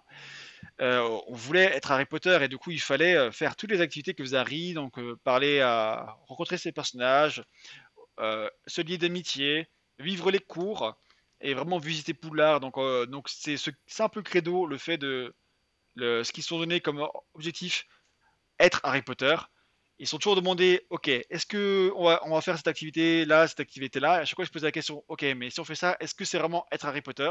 Si c'était oui, ça restait. Si c'était non, ça dégageait. Basiquement, c'était ça. Mais c'est pour ça que du coup, on fait, on fait du ballet, on, euh, on a, les cours, comme j'ai dit, et puis euh, bon après, Harry ne se pas de plateforme en plateforme partout, mais Bon, ça c'est euh, euh, des contraintes liées à un certain genre qu'il faut respecter, quoi. Mais on s'adapte.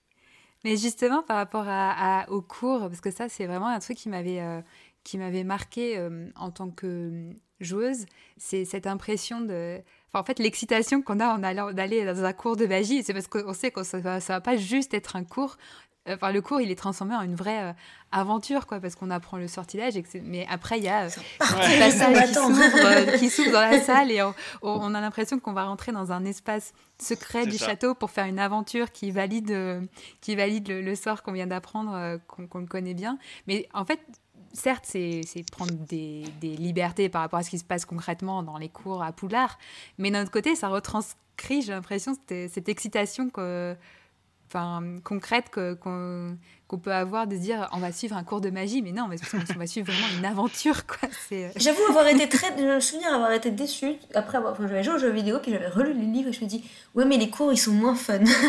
je me souviens vraiment eu avoir, eu cette, cette pensée de ouais, mais bon, ils sont juste assis à gratter leur, euh, leur feuille de parchemin. C'est vachement moins drôle que dans le jeu. C'est vrai qu'en plus, dans. Bah, surtout Harry qui euh, il s'en fout des cours dans les livres. Hein. Euh, nous, on a l'excitation d'avoir le cours de magie, mais Harry, euh, ils sont fous complètement. Hein. Euh, il n'est pas très attentif en, cours, hein, ça le définit bien.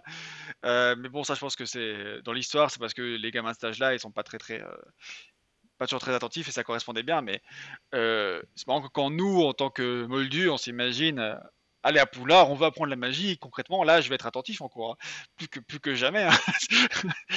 Donc, euh, bon, ça c'est pour le côté juste euh, Harry, mais, mais euh, effectivement, le côté, l'excitation du, du, truc, mais je pense qu'en fait, c'est effectivement dans, dans, dans, les livres, les cours, c'est pas ça, parce que dans les jeux, concrètement, les élèves, pour qu'ils soient diplômés, il faut qu'ils survivent. Voilà. si tu as survécu, tu es digne.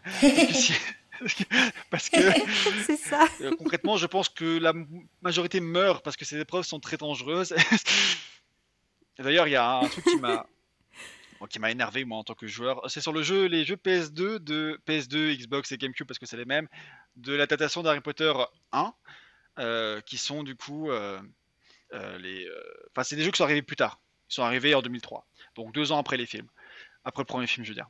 Et du coup, dans ce jeu-là, d'Harry Potter 1, il y a forcément une scène où on va combattre le troll dans les toilettes. Logiquement. Et donc à la fin, bien sûr, t'as McGonagall qui arrive et qui dit Franchement, vous n'avez pas honte euh, à combattre un troll, n'importe quoi, qui enlève des points Gryffondor pour avoir survécu. Et juste après, le cours d'après, c'est un cours de botanique. Ou qu'est-ce que c'est le cours de botanique? C'est affronter des trolls dans le jardin. Et j'étais en mode, mais il faut savoir au bout d'un moment. Soit on est trop jeune pour le faire, euh, et soudain, dans le cours d'après, euh, c'est normal, il faut qu'on apprenne à battre des trolls. Enfin, ça n'avait pas de sens. Et moi, ça m'a énervé, parce que ça n'était pas logique du tout. Mais euh, bon, ça, c'est des petites incohérences des jeux, en fait, on s'en fout. Mais. mais Oui. Mais après, ça correspond quand même bien à. Enfin, ça, on a souvent parlé de, du rapport au danger dans le monde magique qui n'est pas du tout le même que les moldus, avec euh, ce côté, bon, bah, la magie, ça, ça, change complètement leur rapport au, danger et Poudlard, c'est pas du tout. Euh, on a fait un épisode sur la sécurité, enfin, sur, sur, Poudlard du point de vue de prof. On avait un panel de profs et du coup, euh, leur, avis sur le niveau de sécurité à Poudlard et, à quel point les, les, étudiants, dans les livres, hein, les étudiants sont mis en danger euh, très, très régulièrement. Au final, les jeux vidéo, ça pousse juste un peu plus loin la logique, mais c'est un peu dans le même esprit. mais bah, évidemment, parce que bah, il faut bien donner des activités aux, joueurs de toute façon et, et je pense que L'idée d'un cours, c'est qu'on apprenne un sortilège et en tant que joueur, tu apprends une mécanique. Donc en fait, ça, ça se rejoint euh, à ce niveau-là en, termes de pure logique. On te donne un sortilège, on va t'apprendre à l'utiliser, donc concrètement, tu vas t'en servir. Donc euh, si c'est euh, euh, Wingardium Leviosa, il va falloir faire des épreuves qui te t'obligent à soulever des, des, objets pour les poser à d'autres endroits, qui vont activer des mécanismes, qui vont permettre d'avancer dans le niveau, et, etc. Donc il faut vraiment prendre en main un sortilège et à la fin, le maîtriser. Donc là-dessus, on est dans un respect de, pour... revenir sur du coup la question de être Harry, enfin moi ce que j'avais quand même trouvé super intéressant dans le 3, c'est qu'on pouvait aussi être Ron ou Hermione. Euh, alors pas en permanence, mais il y en avait quand même plusieurs missions où, euh, où on pouvait euh, jouer avec, avec Ron et Hermione. Et, et c'était plutôt sympa d'avoir ce changement-là aussi. Euh, de, enfin voilà, de, parce que du coup chacun pouvait un peu développer des, ils avaient des sortilèges différents aussi. Enfin et je, enfin je pense que c'est celui où j'ai eu le plus de plaisir à, y rejouer aussi après l'avoir terminé parce qu'il y avait beaucoup de, de, petites euh, quêtes secondaires avec euh, des créatures partout qu'on pouvait continuer à combattre, etc. Et, et du coup, enfin voilà, ils avaient chacun leur spécialité alors que, enfin des souvenirs que j'ai du premier et deuxième, c'est vraiment, enfin quand on voit Harry et Hermione, on n'a aucune, euh, aucune influence sur eux. quoi. C'est, des personnages. Après, tu avais joué du coup à, à c'est ça? Mais du coup, tu, tu, es passé du coup euh, d'une équipe différente, enfin d'une équipe à une autre. Euh, je peux pas le savoir en tant que public, mais tu passes à une équipe de développement différente parce que c'est pas la même équipe qui a fait le 1 et le 2 que le 3 sur Game Boy Advance. Parce que ceux qui a fait le 3 sur Game Boy Advance, c'est ceux qui avaient fait les jeux Game Boy Color avant. Donc en fait, tu es passé dans le monde du RPG à, à partir du troisième. Et du coup, tu as parce qu'en l'occurrence, le Harry Potter 2 sur Game Boy Color te proposait déjà de jouer Harry et Hermione dans les combats. Tu as, Hermione avait. Donc, euh, tu avais des combats où il y avait Harry, Ron et Hermione sur le plateau, et du coup, tu, chacun avait leur sort en particulier. Donc, c'était déjà un truc qui était déjà dans, dans l'épisode Game Boy Color précédent. Mais du coup, ça a été poussé plus loin avec tous les épisodes 3 sur toutes les consoles. L'idée, c'était vraiment de, de plus juste Harry Potter, mais c'était d'être le trio. De faire venir vraiment tout le monde parce que comme tu l'as fait remarquer dans la plupart des épisodes précédents, euh, quand Harry ou Hermione venaient, c'était juste pour te dire euh, Ah, Harry, viens, il faut qu'on aille là-bas, et une fois que tu y es, tu le vois plus. Euh, tu, les voyais à peine, c'était juste, ils servaient plutôt de guide pour te t'amener à ta prochaine mission. La plupart du temps, c'était ça, et, mais tu les voyais plus après. Mais c'est vrai que du coup, à partir du 3, tu pouvais les jouer chacun, ils avaient chacun leur sortilège à eux, euh, et, c'était euh, assez original. Alors, je trouve que dans le jeu PC que tu as fait, euh, du coup, Marjolaine, c'est pas celui où c'est le mieux fait, parce que, en fait, c'est juste que tu as trois cours différents dans le jeu, il y a que trois cours. Et en fait, c'est dans un cours tu vas jouer Ron, dans un cours tu vas jouer Hermione, dans, un cours tu vas jouer Harry. Mais basiquement, en fait, on aurait pu jouer Harry dans les trois, ça n'aurait rien changé en fait. Et ça, c'est un peu dommage que je trouve dans le jeu PC. alors que, dans les jeux consoles, donc PS2, Xbox et GameCube, à n'importe quel moment dans tous les donjons du jeu, on joue les trois personnages en même temps. Et du coup, on peut switcher d'un personnage à l'autre et ils ont pas les mêmes sortilèges. Ça ressemble un peu plus au jeu Lego, par exemple, auquel vous avez joué aussi. Et euh, du coup, on peut switcher de personnage à personnage, dans chacun leur sort, et du coup, il faut résoudre des énigmes comme ça, et c'est vachement. C'est fait de manière beaucoup plus intéressante et, euh, du coup moi j'ai beaucoup aimé cet aspect de jouer les, trois personnages parce que comme tu dis ça les met en avant et c'est vachement agréable de, bah, de les avoir en, héros parce que Harry n'est pas tout seul, ce n'est pas juste Harry. Oui. Et... C'est vrai que je ne me souvenais plus du tout hein, quand, jouait les, autres. parce que, à quel point c'est bah, anecdotique sur PC. Bah, Surtout pour, pour Hermione, parce qu'Hermione, sur PC, elle contrôle des. elle fait un sortilège de métamorphose et du coup, elle contrôle des, des statues transformées en créatures. C'est qu'en fait, tu vas contrôler un lapin, une statue de lapin transformée en vrai lapin. Du coup, tu joues un lapin, tu joues pas Hermione. Ou tu joues un dragon au lieu d'un. Enfin, ah, mais oui. Tu joues un dragon ou un lapin, tu joues pas vraiment Hermione.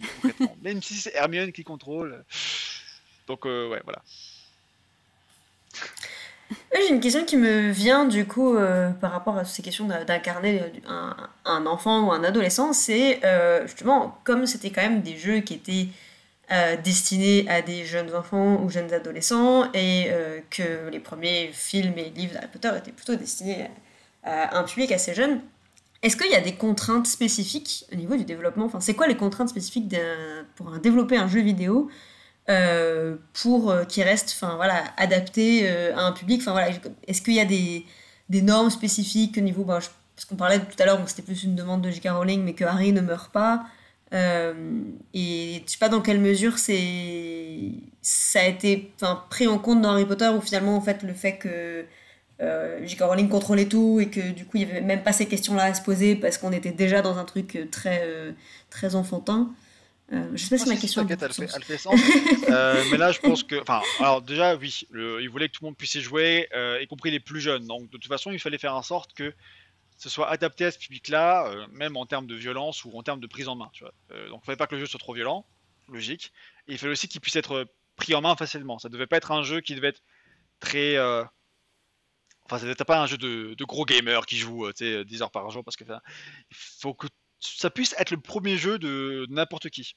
Quelqu'un qui n'a jamais joué à un jeu vidéo peut se lancer, tiens, parce que c'est Harry Potter, je vais découvrir un jeu vidéo Harry Potter, et a priori le prendre en main, et, euh, que ce soit très facile. Alors, dans la, dans la vérité, euh, certains jeux sont un peu difficiles, le jeu PS1 est un peu dur, par exemple, euh, mais il faut qu'il y ait cette accessibilité-là. Donc ça déjà, c'est une première contrainte. Et ça se pose aussi en termes de contrôle de la caméra, par exemple, parce que dans un jeu 3D, c'est pas forcément très facile ou très instinctif de contrôler une caméra euh, en premier lieu. Donc, euh, il a fallu faire en sorte que les enfants arrivent vraiment à contrôler la caméra. Donc, ça, c'est aussi des, choses qu'ils ont fait en, faisant jouer des, enfants au jeu pour voir s'ils s'en sortaient bien. Et ça a aussi imposé certaines règles. Par exemple, il fallait que dès qu'on entre dans une salle, il fallait que la, salle derrière euh, se referme. Donc, certains qui ont joué au jeu euh, PlayStation et PC vont avoir ces images-là en tête, je pense, où dès que Harry rentre dans une pièce, derrière, il y a une image où il y a un verrou qui se met sur la, sur la porte qu'on vient de franchir. Donc elle se referme derrière nous. Et ça, c'est parce qu'en fait, les enfants, naturellement, ils font n'importe quoi. Donc en fait, ils vont, peut-être retourner en arrière et, dans des parties de niveau qui, ne servent à rien et se perdre et tout. Donc en fait, il faut leur bloquer le passage tout de suite pour pas qu'ils retournent en arrière, surtout pas. Tu vois. Donc, ça, c'est des contraintes tout bêtes auxquelles on pense pas, euh, mais qui, sont vraiment des choix parce que euh, fallait s'adapter aux enfants. Et aussi après, en termes de violence, là, il y a tout un sorte un nombre de respect des normes que je connais pas de tête, mais en, en Europe, on a le système PEGI, PEGI 3, PEGI 7, PEGI 18, euh, qui correspond à la, à la classification d'âge à, laquelle est destiné le, jeu. Il fallait surtout pas que le jeu soit interdit au moins de 12 ans, par exemple. Enfin, on conseillait 12 ans par PEGI. Euh, aux États-Unis, c'est un autre, c'est un autre système de, enfin, c'est un autre système de classification, mais en, peu importe. Dans tous les cas, il fallait sont basés là-dessus pour s'assurer que le jeu soit après qu'il passe entre les mains de, de ces organismes qui décident de la classification, il fallait que ce soit classé comme un jeu tout public. C'était l'essentiel. En tout cas pour les premiers, parce qu'à partir de Harry Potter 4, ils s'en foutent. À partir de là, ça commence à être des jeux d'action, et puis de toute façon, le public qui, euh, qui a grandi avec le jeu Harry Potter, maintenant devient plus âgé, et puis même les films étant adressés à un public aussi plus âgé que, que les premiers parce qu'ils sont un peu plus violents, il y a des gens qui meurent, tout ça, ça devient euh, un peu plus dark comme les livres. Hein. Euh, bah là, à partir de là, on peut faire des jeux qui s'adressent à un public 12 euh, et plus, un public plus adolescent. Mais pour les premiers, bah, il y a un certain nombre de règles que je connais pas de tête, mais qui forcément qui je pense, par exemple, qu'il n'y ait pas de cadavre au sol, que les ennemis disparaissent, qu'on ne voit pas qu'ils meurent, qu'on ne voit pas qu'il n'y ait pas de sang. Enfin, il fallait tout ce genre de, de choses pour que l'univers ne soit pas violent. Et c'est vrai que bah, de mon expérience perso, j'ai jamais eu l'impression que le, jeu était, violent. Hein. Donc voilà. Non. Non, je pas non plus. mais voilà, que je me posais la question là, que, quelles étaient les, les contraintes et les, les, normes un peu mises en place pour. Euh, voilà, effectivement. Et, et j'avais que ça, j'ai pas pensé au fait que. Bah, enfin, alors c'est vrai que c'était mon cas aussi, mais pour, pour beaucoup de gens, c'était le premier jeu, donc il y avait plein toute la mécanique à, mhm. à, à, appréhender, donc il fallait. Euh, beaucoup bah plus encadrer le joueur que. On n'était pas forcément euh, pour des joueurs aguerris. Puis d'ailleurs, c'était aussi une. Euh, il savait que s'adressait à des gens qui, non, du coup, n'étaient pas forcément des, joueurs. Et donc, par exemple, pour les jeux PC, une des grosses contraintes du développement, c'était de, de, faire en sorte que le jeu puisse tourner sur tous les PC. Eux, ils disaient il faut qu'il puisse, qu'il puisse tourner sur le PC de votre, votre grand-mère. Donc, de la, notre grand-mère en, 2000, mm. elle n'a pas un PC très puissant, euh, voire pas de PC, pas du, de PC du tout. Et si on en a un, ce sera certainement pas une bête de course. Alors du coup, il faut qu'il puisse tourner sur n'importe qui, le PC d'un oncle. Enfin, il faut qu'il puisse tourner sur n'importe quelle machine. Euh, faut que si quelqu'un offre le jeu Harry Potter sur PC, il faut qu'il puisse tourner. Euh, sans qu'il y ait de questions à se poser. Sur le vieux Windows 95. Et du coup, vraiment, du coup, c'était une des contraintes de développement des jeux PC de faire un jeu qui, euh, techniquement, puisse entrer dessus, ce qui fait que bah, du coup, tu peux pas non plus faire un jeu euh, non plus très ambitieux visuellement, même si le jeu est beau, hein, en plus je trouve, mais, mais euh, tu peux pas, euh, tu peux pas tout faire parce que sinon tu aurais un jeu trop puissant, trop, trop, trop gourmand. Et du coup, c'est aussi des contraintes parce qu'on sait que le public qu'on vise n'est pas un public qui est forcément équipé pour accueillir les gros gros jeux, quoi. Ouais, alors ça, on a l'impression. Bon, faut dire que le les, capacités euh, à la fois des jeux et des, machines ont complètement changé depuis le début des années 2000, c'est sûr. Mais j'ai plus l'impression que c'est une euh, contrainte que les développeurs se donnent euh, de se dire on va, on va faire des, les nouveaux jeux qu'on sort, il faut qu'ils soient, s'ils sont grand public, il faut qu'ils soient accessibles sur... parce qu'il y a tellement des énormes écarts euh, sur la manière dont les gens sont équipés que j'ai pas oui bah que disons que de nos jours pour les jeux très grand public comme ça on sait qu'ils sortent sur console et on sait que maintenant le grand public il va plus il a plutôt une console quoi. Euh, il va plutôt avoir euh, bah, quand par exemple les PS4 t'en as 110 millions qui sont vendus ça va quoi.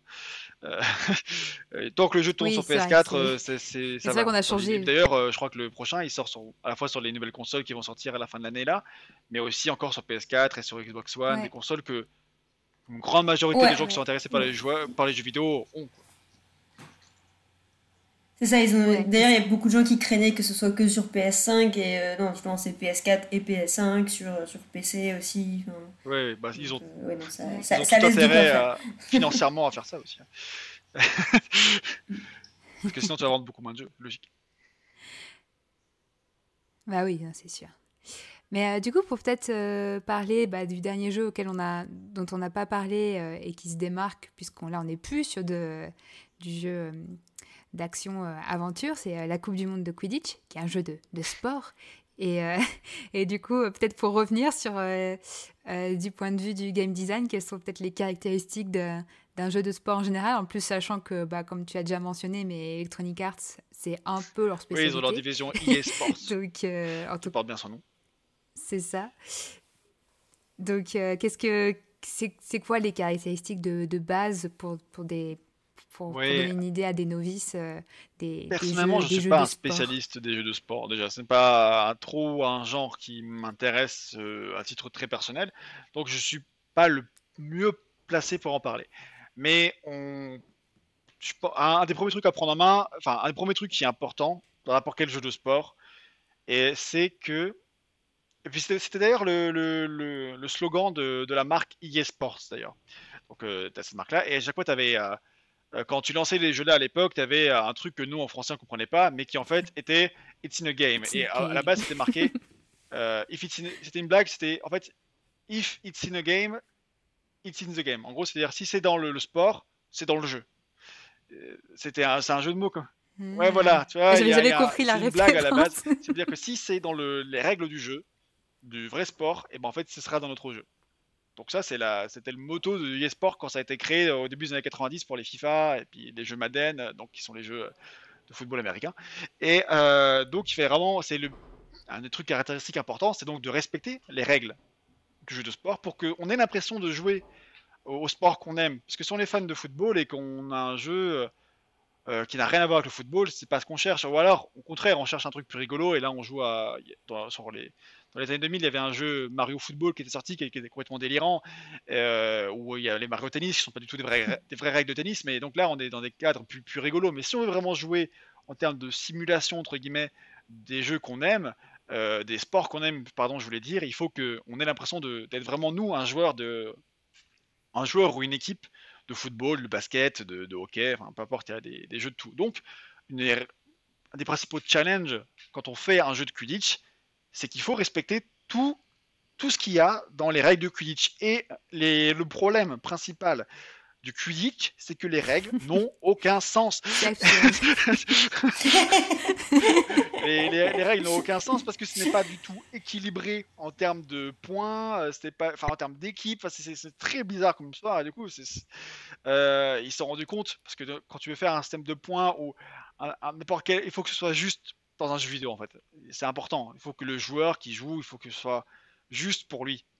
Euh, il faut qu'il y ait une justice dans le sens. Alors que dans le, dans bah, c'est censé, être à la base du sport et, le Quidditch, c'est le sport le plus injuste qui soit, où tu peux te, t'envoyer un cognard en pleine tête, finir fracassé, voire mourir sur le terrain et tout le monde s'en fout. Et, euh, et, en plus de ça, euh, tu peux, quelqu'un peut marquer, tu peux être la meilleure équipe sur le terrain, il y a juste un mec qui se rattrape, qui, rate, et qui chope le, le vif d'or et qui fait gagner son équipe. C'est complètement déséquilibré et du coup faire un jeu qui respecte ça en soi, c'est mission impossible. Donc il a fallu, pour les équipes, euh, euh, euh, trouver une manière de rendre ça juste, qu'il y ait une justice dans tout ça. Et du coup, le système qu'ils ont trouvé, qui je trouve est une bonne idée en fait, c'est que tu, on ne joue parce qu'en plus, il y a, tout le monde a des rôles différents. Donc, dans le football, évidemment, je ne connais pas grand chose, mais l'ailier, il a pas enfin, l'avant droit, il n'a pas le même rôle que le défenseur. Enfin, c'est des rôles très différents, mais globalement, ils font la même chose très large. Mais un, hmm. un, batteur et un, euh, un, attrapeur font pas du tout la même chose dans un match de, de Quidditch. Donc, et donc il fallait trouver le moyen que tous ces rôles soient inclus parce que si on jouait que les, les attrapeurs, euh, ce soit ce serait pas, pas, pas les attrapeurs, je veux dire les comment ils s'appellent ceux qui se passent le soif. Les poursuiveurs, merci.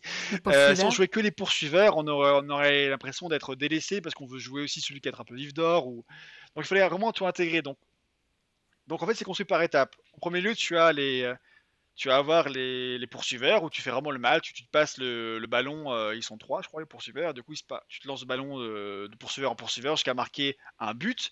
Et, en fait, c'est plus tu vas marquer de buts, plus tu vas faire des combos en passant la balle à tes équipiers. Euh, et si tu arrives à traverser le terrain en faisant le maximum de combos, que tu lances un, tu marques un, un but à l'arrivée, ben en fait, tu fais monter une jauge qui est la jauge du vif d'or. Et en fait, plus tu es bon au jeu, plus tu arrives à, marquer des buts facilement, plus tu fais des passes. Parce que.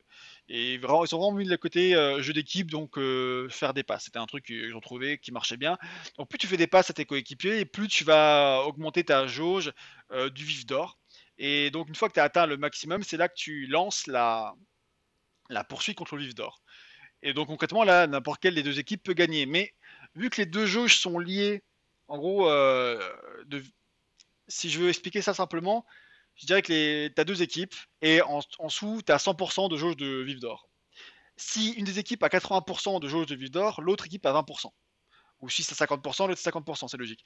Mais plus tu fais monter toi ta, ta jauge de vif d'or, et que plus tu es fort au jeu, donc c'est-à-dire tu vas avoir 70%, 80% d'abord de vif d'or, et ben l'autre équipe aura que 20%. Et en fait, quand tu arrives à la passage de l'attrapeur, donc celui qui attrape le vif d'or, en fait, ça correspond à ta jauge de boost. Donc, plus en fait tu as de, plus tu as réussi à faire monter ta jauge pendant la partie avec les poursuiveurs, plus tu es avantagé pour euh, l'épreuve finale. Moi, c'est très bizarre, ça me faisait penser à, Interville que je regardais quand j'étais petit, où euh, en fait, euh, plus tu étais bon dans Interville aux, épreuves qu'il y avait avant, plus tu commençais haut dans l'épreuve sportive à la fin. Et du coup, moins tu avais de trajet à faire.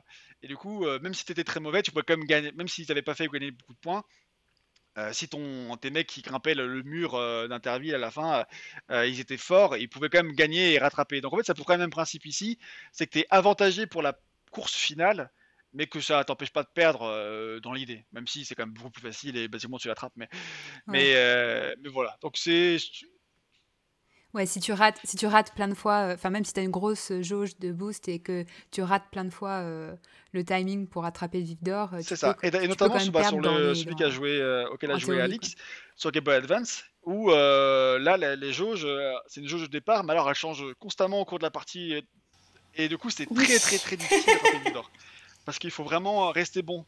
Et c'est très ah, frustrant. C'est horrible. Il est très très frustrant le jeu Game Boy Advance à ce niveau-là parce que je trouve qu'ils ont raté l'épreuve du euh, du vif d'or. Et du coup, t'as beau être super bon, euh, quand t'arrives là-bas, euh, tu te fais manger ta. Si t'es pas très fort, tu te fais manger ta jauge super vite. Et du coup, moi j'ai mis du temps à, réussir à, gagner un match sur ce jeu Game Boy Advance de Quidditch, justement parce que j'arrivais pas du tout au vif d'or. Et par chance, j'ai joué sur mon téléphone portable parce que j'avais émulé le jeu. Parce que de nos jours, il y, a des émulateurs de, de Game Boy Color et des Game Boy Advance qu'on peut télécharger sur tous nos téléphones. Et après, il suffit juste de télécharger la, la ROM qui est le, le, jeu en émulation et jouer. Donc en fait, là, tu peux faire des sauvegardes à tout moment. Donc moi, je faisais une sauvegarde euh, dès que commençait la partie Vive d'Or pour gagner mes matchs. Donc j'ai triché complètement le, jeu. Mais, euh, mais, voilà. Donc, euh, donc ça, j'ai un peu expliqué les règles du jeu QIF. Je crois qu'elles sont, c'était de manière très, je dirais, maligne, pas forcément intelligente, mais si, c'était d'inclure tout le monde, parce que je pas parler des batteurs, mais les batteurs, en fait, c'était un bonus euh, que tu avais de temps en temps pour euh, récupérer la balle. Donc, de temps en temps, tu pouvais lancer un bonus de batteur. Euh, donc, tu avais une cinématique un peu rigolote où les, les, batteurs faisaient un truc assez stylé. et chaque équipe avait son, son animation des batteurs ou, ou, de certaines actions spéciales qui étaient assez bien mises en scène et qui avaient le côté un peu foufou du, du qui est aussi un sport très spectaculaire. Et euh, d'ailleurs, euh, qui est assez bien rendu sur les épisodes de console, où vraiment les, les mecs ils, se passent la balle euh, à une vitesse incroyable et ça paraît complètement fou comme sport. Donc là, c'est un aspect qu'ils ont assez bien retranscrit aussi. Et ils ont réussi.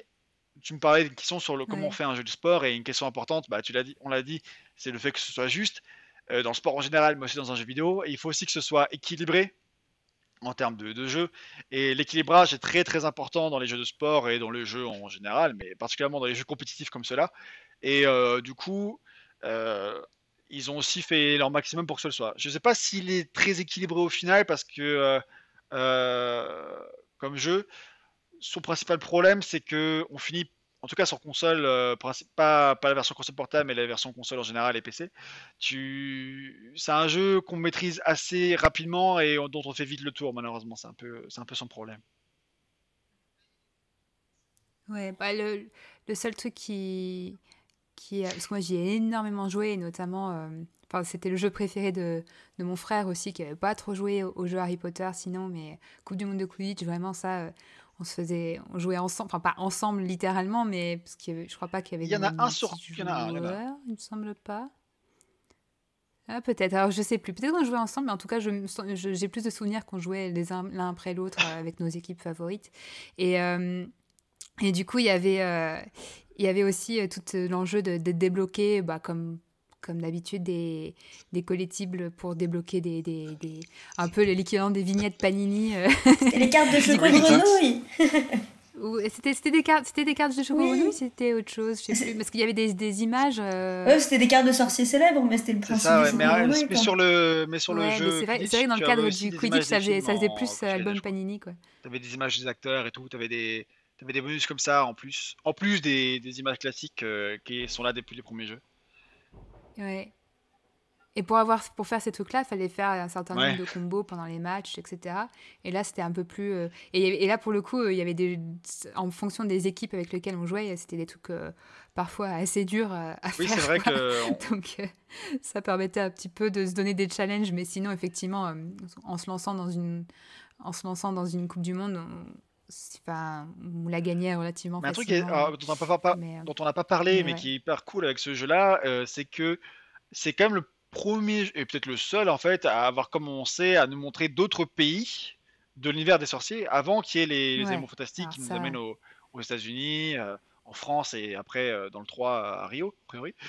Et euh, où on commençait, en fait, il y avait des, stades avec toutes les, euh, tous les pays. On avait le stade en France, on avait le stade aux États-Unis, on avait le stade au Japon, on avait le stade en, Irlande, je crois, ou en Espagne. Euh, tout à... Et du coup, ça nous permettait de... en Australie, ça, permettait de voir le, le, les... à quoi ressemblait le monde des sorciers ailleurs et à quoi ressemblaient les autres équipes. Alors même s'il y a un certain nombre de clichés, euh, forcément, parce que dans les mais en fait, c'était un peu voulu qu'il y ait des clichés pour qu'on puisse les identifier facilement. Par exemple, les, les Espagnols, ils ont des mouvements qui ressemblent un peu au flamenco. Euh, les Américains, ils ont des mouvements qui ressemblent un peu au basket. Euh, donc c'est des trucs un petit peu rigolos comme ça, un peu culturels. Et en France, le, stade français, c'est un, grand jardin français, type Versailles et tout. Euh, et du coup. Ouais. Et il y avait, je crois, le gardien qui avait carrément une armure de chevalier, oui, ça, avec un casque. Je, sais plus, mais c'est bien possible qu'il y ait. Mais du coup, tu y avait tout ça, et ça, c'est un truc qui, est, qui fait partie du charme qu'a ce jeu, je trouve. Euh, le fait d'avoir montré l'univers du monde de sorciers ailleurs que euh, en, Angleterre, bien avant 2016 euh, et les Animaux Fantastiques. Ouais, et puis c'était du coup le premier jeu qui allait vraiment au-delà des livres et qui créait vraiment quelque chose qu'on n'a pas du tout dans les, dans les livres, quoi, parce que même la Coupe du Monde de Quidditch euh, dans les livres, elle ressemble pas du tout à ça, quoi. Et celle dans les films, elle est super frustrante. en plus, en plus. Mais surtout que c'était un des... Enfin, finalement, c'était... Euh, avant, euh, du coup, maintenant, j'ai la nouvelle ère de Porky Games et tout ça, enfin, c'était un des premiers, du coup, vraiment, enfin, un truc complètement différent, et enfin, ça n'a pas été refait pendant pendant dix ans, mais... mais c'est vrai que je, je je suis d'accord que voilà, sur l'équilibre, enfin, j'adorais le Quidditch, du coup, euh, dans le, tel qu'il était dans le jeu euh, La Chambre des Secrets. Et donc, j'allais beaucoup y jouer, mais j'étais toujours un peu frustrée parce qu'en entraînement, t'avais que. Enfin, tu pouvais pas vraiment enfin, refaire des jeux pour des matchs pour t'entraîner quoi t'avais juste les séquences où tu, tu, tournais tu rentrais dans tes anneaux et tout ça t'attrapais les phalènes pour les vivres d'or et, euh, et, du coup j'étais trop contente de pouvoir enfin faire des matchs du monde de Quidditch mais, euh, mais c'est vrai que c'était ultra dur au début. Et par contre, une fois que tu arrivais à débloquer, j'avais l'impression que ça se faisait super facilement. Et, et alors après, si j'arrêtais, je me dis, bon, bah voilà, j'ai fini mon jeu, je vais faire autre chose. Et, euh, et je le reprenais un mois et demi après. Et là, j'étais incapable de gagner un match et j'étais trop frustrée. Je me dis, ça y est, je, mon, mon, mon, jeu, euh, mon, mon, j'ai fait des infidélités, alors, alors j'ai pouvoir ouais, gagner des bah, points. Tu étais juste devenu forte au jeu, tu l'avais en main, et puis après, tu, tu l'as perdu en main. Super, ouais, c'est ça. Mais c'était très rapide. Non, mais c'est vrai que bah, le Quidditch, ça a toujours été un truc où avant, dans les, dans les jeux, on jouait juste Harry, et, euh, qui attrapait le vif d'or, et mm. on, passait effectivement, tu l'as dit, à travers les anneaux. Il y avait souvent eu des mini-jeux, à, part dans le 3, c'est l'année 3, c'est la seule où il n'y avait pas de Quidditch ou pas du tout de ballet dans les aventures. Mais euh, sinon, ils avaient toujours essayé de faire un petit mini-jeu en ballet. Euh, qui était plutôt sympa en plus. Mais du coup là, c'était vraiment le côté mettre pas, pas que l'attrapeur, mais les autres, toute l'équipe vraiment jouer un vrai match. Autant que possible, en tout cas. Ouais. Mais, ouais, mais c'était. Enfin, moi, en tout cas, c'est un, un, de mes, de mes souvenirs euh, forts de, de jeux euh, qui, qui m'ont vraiment marqué en tant que, enfin, en tant que jeune. Et du coup, j'étais un peu euh, enfin, surprise, euh, oui, parce que c'était en décalage avec mes, mes, souvenirs, mais de, du fait que du coup, les équipes qui ont développé ce jeu, ils ont été a priori frustrés en fait du résultat. Ils auraient vraiment voulu faire mieux. Et du coup, de, découvrir à quel point ils, ils, ils, sont à la fois contents de ce qu'ils ont fait, mais à la fois euh, frustrés de ne pas avoir eu plus de temps, parce qu'encore une fois, c'était des grosses contraintes au niveau des délais, mais. Mais ah, c'est vrai, parce qu'en fait, basiquement, c'est un jeu qui, qui a posé de, de bonnes bases, mais qui n'était pas assez. Euh, il n'allait pas forcément au bout du concept pour que ça devienne vraiment une référence. Alors, il a marqué beaucoup de joueurs parce qu'il était euh, impressionnant, il était beau, il était fluide. Enfin, c'était. Euh, et puis surtout, il nous faisait voyager dans le monde d'Harry Potter et, c'était un souvenir qui a été très fort. Moi aussi, m'a marqué à, l'époque. mais en tant que jeu, ils auraient pu faire mieux et c'est vrai que ça, ils auraient bien voulu en faire un deuxième pour approfondir ces bases-là, faire un jeu encore meilleur, encore plus fun, euh, encore plus équilibré et tout ça. Mais malheureusement, euh, ils n'ont pas pu, parce, tout simplement parce qu'il fallait rediriger les équipes sur les aventures principales, donc euh, le prisonnier d'Azkaban, la, la coupe de feu, tout ça, parce que déjà c'était des équipes qui étaient très réduites, mais en plus on les réduisait encore plus en faisant faire plus de jeux, parce que du coup, du coup c'est la prisonnier d'Azkaban, c'est un, un, développement d'un jeu qui était complètement éparpillé, parce que pendant que l'équipe travaillait sur ce jeu-là, le personnage Azkaban sur console, PS2, Xbox et GameCube. On a pris une partie de l'équipe, on lui a demandé de faire le jeu de Quidditch. Là, pareil, on a pris une autre partie de l'équipe, on lui a demandé de faire un jeu Catwoman. Donc rien à voir. Mais, euh, mais du coup, euh, c'était l'équipe était complètement partagée dans tous les sens et ça faisait malheureusement ça renforce tous les problématiques de souffrance qu'il y a dans les équipes et tout ça. Malheureusement. Ouais. Ouais, bah, on peut peut-être parler de, de cet élément-là, puisque je l'avais prévu pour la conclusion, mais au final, on va peut-être revenir sur d'autres, euh, points plus, plus, plus, joyeux. Euh, pour, euh, mais mais j'ai l'impression que c'était un fil qui, qui, traversait quand même pas mal ton livre, de, de donner à la fois l'impression, de ce, bouillonnement d'enthousiasme créatif sur, et du, du plaisir que, que qui avait quand même à travailler euh, sur les jeux en particulier, mais sur, du coup sur les jeux Harry Potter, de, travailler sur cet univers. Et en même temps, cette pression dont tu as, as, déjà parlé, mais de, de montrer vraiment euh, les conditions de travail qui, qui étaient euh, parfois extrêmement dures et tendues, et notamment, bah, on, en a on a fini par, ça a fini par sortir pas mal euh, depuis quelques temps, euh, mais cette culture du crunch dans, les, dans l'industrie vidéoludique, donc des, des, des, périodes de travail hyper intenses pour euh, absolument finir, pour respecter des deadlines, et qui met vraiment des... des qui, bah, qui est néfaste pour, pour, pour tout, quoi. Et au premier lieu pour la santé des, des travailleurs et, euh, et aussi en effet euh, néfaste sur la qualité du produit à la fin, quoi. Et donc euh, j'ai l'impression que c'était quand même un, sujet que tu as voulu quand même pas mal aborder dans, dans ton mhm. livre aussi. Donc je sais pas si tu veux en dire quelques mots pour ceux qui ignorent. bah, déjà, on va définir ce que c'est le, le, crunch parce que je pense pas un terme qui est très très connu de tout le monde. Donc on va dire ce qui peut être un crunch, on va dire plus ou moins sain à la base, ça va être un, ça peut être une période de crunch qui va être assez euh, réduite, c'est-à-dire que le jeu va bientôt sortir, du coup on donne un bon gros coup de, un grand sprint final pour finir le, jeu. Donc pour finir tous les, corriger tous les bugs et tout ça, on va, euh, on va mettre le paquet, on va faire beaucoup d'heures supplémentaires, on va travailler le samedi, le dimanche, tout ça, pour euh, vraiment terminer le, jeu à fond. Donc il peut y avoir des périodes de crunch qui sont relativement saines dans le sens où ça va peut-être être juste le dernier mois où on va beaucoup travailler et après c'est fini. Le problème c'est que dans l'industrie du jeu vidéo, il y a souvent ce qu'on appelle le crunch au sens d'une euh, culture, la culture du crunch, on, appelle ça comme ça souvent, si en fait euh, c'est complètement installé au point que ce n'est plus du tout sur les, le, les dernières semaines, mais ça va être sur euh, une période de 6 mois, un an, voire pour certains développements euh, très difficiles ou douloureux pour les équipes, plusieurs années même, où on va faire travailler les gens 80 heures par semaine, peut-être 100 heures par semaine dans des cas extrêmes, mais qui ne sont pas euh, forcément rares, où il y a beaucoup d'exemples comme ça, et malheureusement, vous voyez comme vous êtes fatigué à la fin de 35 heures par semaine, bah, dites-vous euh, que pendant ça, il y a des développeurs de vidéo qui en font presque trois fois plus, et qui travaillent en plus le samedi et le dimanche, qui voient très peu leur famille tout ça parce qu'ils sont à fond dans leur dans le développement de leur jeu parce que créer un jeu, je l'ai dit, c'est très très long, c'est très très euh, ça demande beaucoup de ressources techniques, euh, beaucoup de programmation, enfin un truc assez complexe et tout, et en plus bah, de tout ce qui est euh, création de décors, tout ça, c'est très très coûteux en temps et en ressources. Et quand on n'a pas forcément les ressources pour embaucher beaucoup beaucoup de monde, certaines équipes se sentent un peu contraintes de, si on veut sortir un jeu de qualité, de travailler très très longtemps. Le problème étant que bah, en faisant ça, on fait souffrir les, employés, évidemment, qui travaillent du coup moins bien que si elles dormaient euh, normalement. Euh, et, du coup, on arrive sur des résultats qui ne sont pas forcément de bons résultats et euh, qui sont très problématique. On arrive sur des cas d'épuisement professionnel, donc de burn-out, où les gens souffrent, les gens quittent l'industrie, vont ailleurs. Et euh, il y a des statistiques terribles où on dit qu'un développeur de vidéo reste rarement plus de 10 ans dans l'industrie parce qu'au bout de 10 ans, il est épuisé et il va faire autre chose. Donc c'est pas des situations qui sont normales, mais qui ont été euh, normalisées malgré tout. Pourquoi?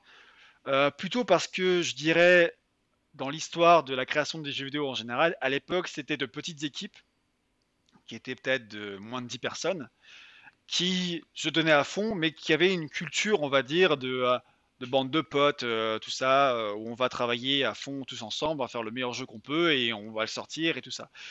Mais après, quand c'est devenu progressivement une industrie, on est resté sur cette, euh, cette manière de faire là, mais même avec une équipe qui fait 50 personnes, 100 personnes, 200 personnes, où on n'est plus du tout sur une bande de potes qui va vraiment s'amuser, enfin vraiment travailler le jeu parce qu'elles veulent vraiment le travailler, mais parce que euh, c'est parce que ce sont les obligations de, des directeurs. Alors, on te dira jamais que tu es obligé de travailler 80 heures par semaine, mais c'est plus des, des, choses qui sont un peu malheureusement euh, sournoise ou c'est plutôt on va dire ah tu fais pas partie t'es pas vraiment un membre de l'équipe euh, tu restes pas on te regarde mal si tu pars de ton poste à, l'heure prévue euh, ouais. ou t'es pas, pas assez passionné pour faire ce travail si tu... t'es pas assez passionné pour travailler jusqu'à 3 heures du matin on va peut-être embaucher quelqu'un qui est plus passionné que toi tu vois t'es remplaçable alors nous en France ça va parce qu'on est quand même mhm. protégé par la, la loi le code du travail qui nous protège relativement bien encore aujourd'hui euh, voilà, mais aux États-Unis, euh, le licenciement, il est facile. Très facile même. Donc, du coup, euh, hmm. Je sais pas comment c'est en Angleterre, mais aux États-Unis, je sais que c'est chaud. Donc, du coup, les gens ont peur de se faire licencier s'ils ne vont pas travailler le week-end, s'ils sont mal vus. Et puis après, tu risques moins d'avoir des primes qui sont très importantes aux États-Unis parce qu'ils n'ont pas, euh, comme nous, euh, des systèmes de santé euh, et genre de choses qui, sont en pratique dans la vie. Mais donc voilà, et c'est la culture du crunch, c'est quelque chose qui de plus en plus dénoncé, de plus en plus mis en avant, mis en avant dans un sens négatif, qu'on va vraiment critiquer dans l'industrie. Et on est en train, depuis quelques années maintenant, de, vraiment s'en rendre compte qu'il y a ce problème-là et de de nombreux studios, de nombreux éditeurs cherchent des moyens de pallier à ça, de trouver de meilleures méthodes, de, de changer un peu leurs habitudes. Et dans ce contexte de, de cette remise en cause globale de l'industrie à ce niveau-là, je pouvais pas passer à côté de ce sujet-là. Et puis même en fait, même si même si c'était pas un sujet à l'ordre du jour, j'aurais quand même insisté dessus parce que c'est quand même euh, un sujet qui est, qui est important. Quoi. Les développeurs te parlent de leur souffrance, tu vas pas le l'ignorer et faire comme si ça n'existait pas. ça c'est pas la partie de l'histoire qui m'intéresse. Euh, du coup... Non, je voulais vraiment. Puis du coup, avec ce, avec, ce, ouais, ouais, avec ce contexte de jeu de franchise en plus, où il y a cette problématique du temps, des délais qui sont, qui sont en, au cœur des enjeux de, des jeux, de ces jeux Harry Potter qui devaient absolument suivre euh, la sortie des films. Euh, ça, euh, en tout cas, on arrive au. Enfin, c'était un bon aussi un bon sujet peut-être pour aborder cette question de, de du coup c'était même pas quelque chose de bon bon on avait on a un plan et si, et le crunch, il arrive au dernier moment si on n'arrive pas à suivre ce plan d'organisation. C'est juste dans l'organisation même du principe de devoir développer un jeu en euh, moins d'un an que, que du coup on, ça, se transforme en crunch permanent. Arrives, euh, je le disais, euh, à des, des périodes de l'histoire du jeu vidéo où ça devient de plus en plus difficile de faire des jeux rapidement, mais on te demande quand même de faire des jeux rapidement, bah, tu es obligé de faire des jeux qui sortent, qui sont même pas à moitié finis. Harry Potter cette partie 1, et c'est ce qui est sorti dans le commerce, c'est presque un prototype. C'est honteux ce qui est sorti dans le commerce. C'est vraiment scandaleux.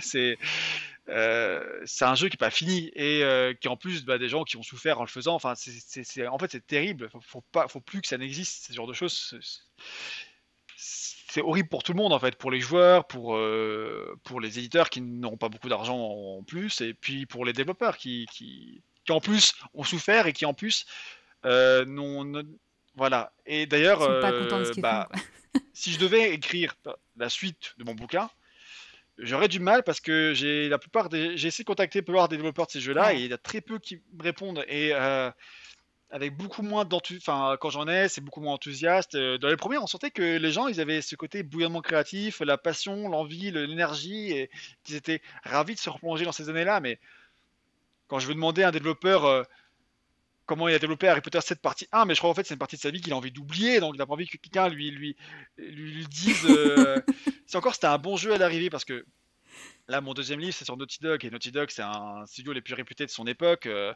après Crash Bandicoot ils ont fait Jack and Daxter, euh, Uncharted et The Last of Us cette année, a The Last of Us partie 2 qui est sorti et qui a fait énormément parler de lui. Mais là c'est aussi des développeurs qui, qui, ont une culture de crunch terrible, mais qui à l'arrivée sort des jeux qui sont réputés pour être les plus excellents de l'industrie, les plus beaux, les plus machins. Et du coup, euh, ils en sortent en plus avec des bonus financiers extrêmement forts parce que du coup, c'est des jeux qui se vendent très très bien. Donc en plus, les mecs qui font ça, ils savent qu'à la fin, ils vont bien s'enrichir. Donc il y a une motivation un peu sournoise derrière. Euh, qu'il faut qu'ils acceptent ça, mais les développeurs d'Harry Potter, ils se sont jamais enrichis parce que c'est pas les développeurs d'Harry Potter qui ont touché l'argent directement, c'est Warner ou c'est Electronic Arts, c'est pas le, l'artiste ou le machin, malheureusement. C'est... Donc c'est des gens qui, qui ont rien qui ont rien gagné à ça parce que les, pour les derniers jeux, c'est, même pas des jeux qui ont des, une bonne réputation ou qui ont été bien, même pas été bien accueillis par les fans. Donc en fait, tu n'as même pas de, tu n'as rien sur lequel te raccrocher. Et moi, je trouve que c'est terrible. Donc voilà. C'est pour ça que c'était une partie qui était très importante à raconter, même pour les premiers jeux qui sont bien vendus, qui ont eu un bon succès, que les gens aiment et que les gens ont aimé faire. Bah, montrer qu'il y avait cet aspect-là où c'était un, euh, quand même une grande bataille pour sortir le jeu dans les temps, où il y avait vraiment euh, commençait à y avoir une souffrance de plus en plus forte dans les équipes quand même. On le sent euh, en fait que la souffrance elle monte, puis on avance dans le livre. Et on arrive à un point où, il y a le, un des producteurs principaux des trois premiers jeux Harry Potter qui est Colin Robinson qui dit à la fin moi je suis parti à la fin d'Harry Potter 3 parce que je savais que le prochain jeu on pourrait pas le faire dans les temps et on pourrait pas le faire dans les temps où il serait pas bien. Et puis moi j'ai décidé que je, je restais tant que je me sentais capable de me donner autant à fond, autant que mes équipes, et de travailler aussi longtemps pour un résultat qui vaut le coup, comme mes équipes. Mais je suis parti après Harry Potter 3 parce que je sentais que là, ce serait impossible. Et bah, manifestement, c'est ce qui s'est passé à partir d'Harry Potter 4. La Sega, jeu vidéo ludique, est tombé un peu dans les abysses. Et, euh, et voilà. Et. Euh, c'est du coup des choses qui, qui, se ressentaient en interne. Donc c'est un point qui, qui est essentiel pour comprendre l'évolution de pourquoi les jeux qu'on aimait tant sont devenus moins bons ensuite. Ce qui fait c'est aussi pour ça que c'est un sujet euh, qu'il mm. fallait souligner dans le livre. Voilà. bah ouais. Bah merci parce que franchement, je pense que c'est, c'est des choses que bah, moi, à titre personnel, que je connais grâce à bah, mon frère qui, le même qui joue avec moi à la Coupe du Monde de Quidditch, qui maintenant est dans l'industrie des jeux vidéo. Il travaille où? Donc, euh, mais c'est vrai que c'est et ouais, Ubisoft, c'est pas ouf en ce moment. Mais euh... ouais. c'est sûr. Bon, lui, ça va. Il est, il est, il est dans, voilà, dans une équipe qui est un peu euh, à part euh, dans leur, ah, dans oui, leur non, coin à Bordeaux, donc ils sont tranquilles. Euh... ils sont, ils, voilà, ils sont, ils sont épargnés, ils sont épargnés par les, par, par ce. Mais bon, il y a quand même, enfin, c'est, sûr que rentrer dans ces coulisses là. Euh, bah, c'est des choses auxquelles... Euh, alors quand on est néophyte des jeux vidéo, on ne pense même pas, mais même quand on est joueur, je ne pense pas forcément que c'est des choses auxquelles on, on, pense énormément. Donc je pense que c'est chouette d'avoir euh, d'avoir ce genre de, de témoignages directement. Et, mais du coup, je voulais quand même revenir sur des trucs un peu plus, un peu plus enthousiasmant et un point qui est un peu à part. Et d'ailleurs, c'est ton tout dernier chapitre. C'est sur la musique des jeux, qui est, des jeux Harry Potter et qui a, qui a beaucoup euh, marqué euh, aussi euh, bah, ceux qui... Parce qu'en plus, j'ai l'impression que les, musiques de jeux vidéo, ça nous marque d'autant plus que comme on les entend en boucle pendant très longtemps, c'est encore plus, je trouve, on s'en imprègne encore plus, on les associe encore plus à une ambiance. Et, et je j'ai découvert en fait parce que moi je me, souvenais très bien des thèmes musicaux et tout mais j'avais oublié que c'était Jeremy Soule qui, qui avait fait ces, ces musiques et en fait, euh, c'est un compositeur que j'aime beaucoup pour les autres travaux qu'il a fait après aussi. Et donc, ouais, euh, tu as, du coup tout ce petit chapitre sur, euh, sur lui, qui est en fait un maître du genre hein, dans les. qui est devenu. Et, et, en fait, c'est un de ses premiers gros. Enfin, ouais, premier gros succès. Hein, c'est son travail sur, sur Harry Potter, je pense, dans sa carrière. Oui, oui, il y avait d'autres choses, avant. avant. il avait fait un petit RPG pour Square Enix. Secret of Evermore, qui a une très belle OST. Il avait fait une, bande son orchestrale pour un jeu de stratégie qui s'appelle Total Annihilation en l'occurrence, et euh, mais qui il a une très belle musique quand j'encourage à écouter euh, si vous avez l'occasion, et qui s'est fait un nom progressivement, euh, qui avec Harry Potter a, a eu un, un, award en plus, un BAFTA award. Euh, pour la meilleure OST de jeux vidéo, mm. euh, quand les BAFTA ont commencé à récompenser les jeux vidéo à partir de l'année 2004. Euh, et, après, il a fait les, les, jeux, même dès 2002, je crois, avec Morrowind, qui sont les jeux de Scrolls, notamment Morrowind, Oblivion et puis Skyrim surtout, qui est ce que les gens connaissent beaucoup pour le travail de Jeremy Saul. Mais euh, tu voulais terminer sur un thème joyeux et malheureusement je vais devoir, euh, je pense, briser ton cœur et, euh, briser le cœur de tout le monde.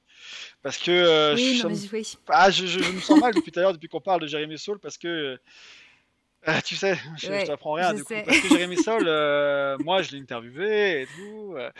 c'est bien passé.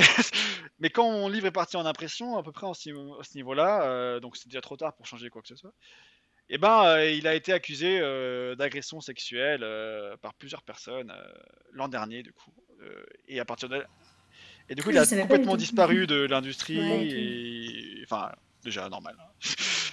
Soyons clairs, c'est normal. Mais en plus, il a, lui qui était très présent sur les réseaux sociaux, il a complètement disparu. On n'a plus aucune trace de lui depuis, depuis ces accusations-là. Il a même pas répondu.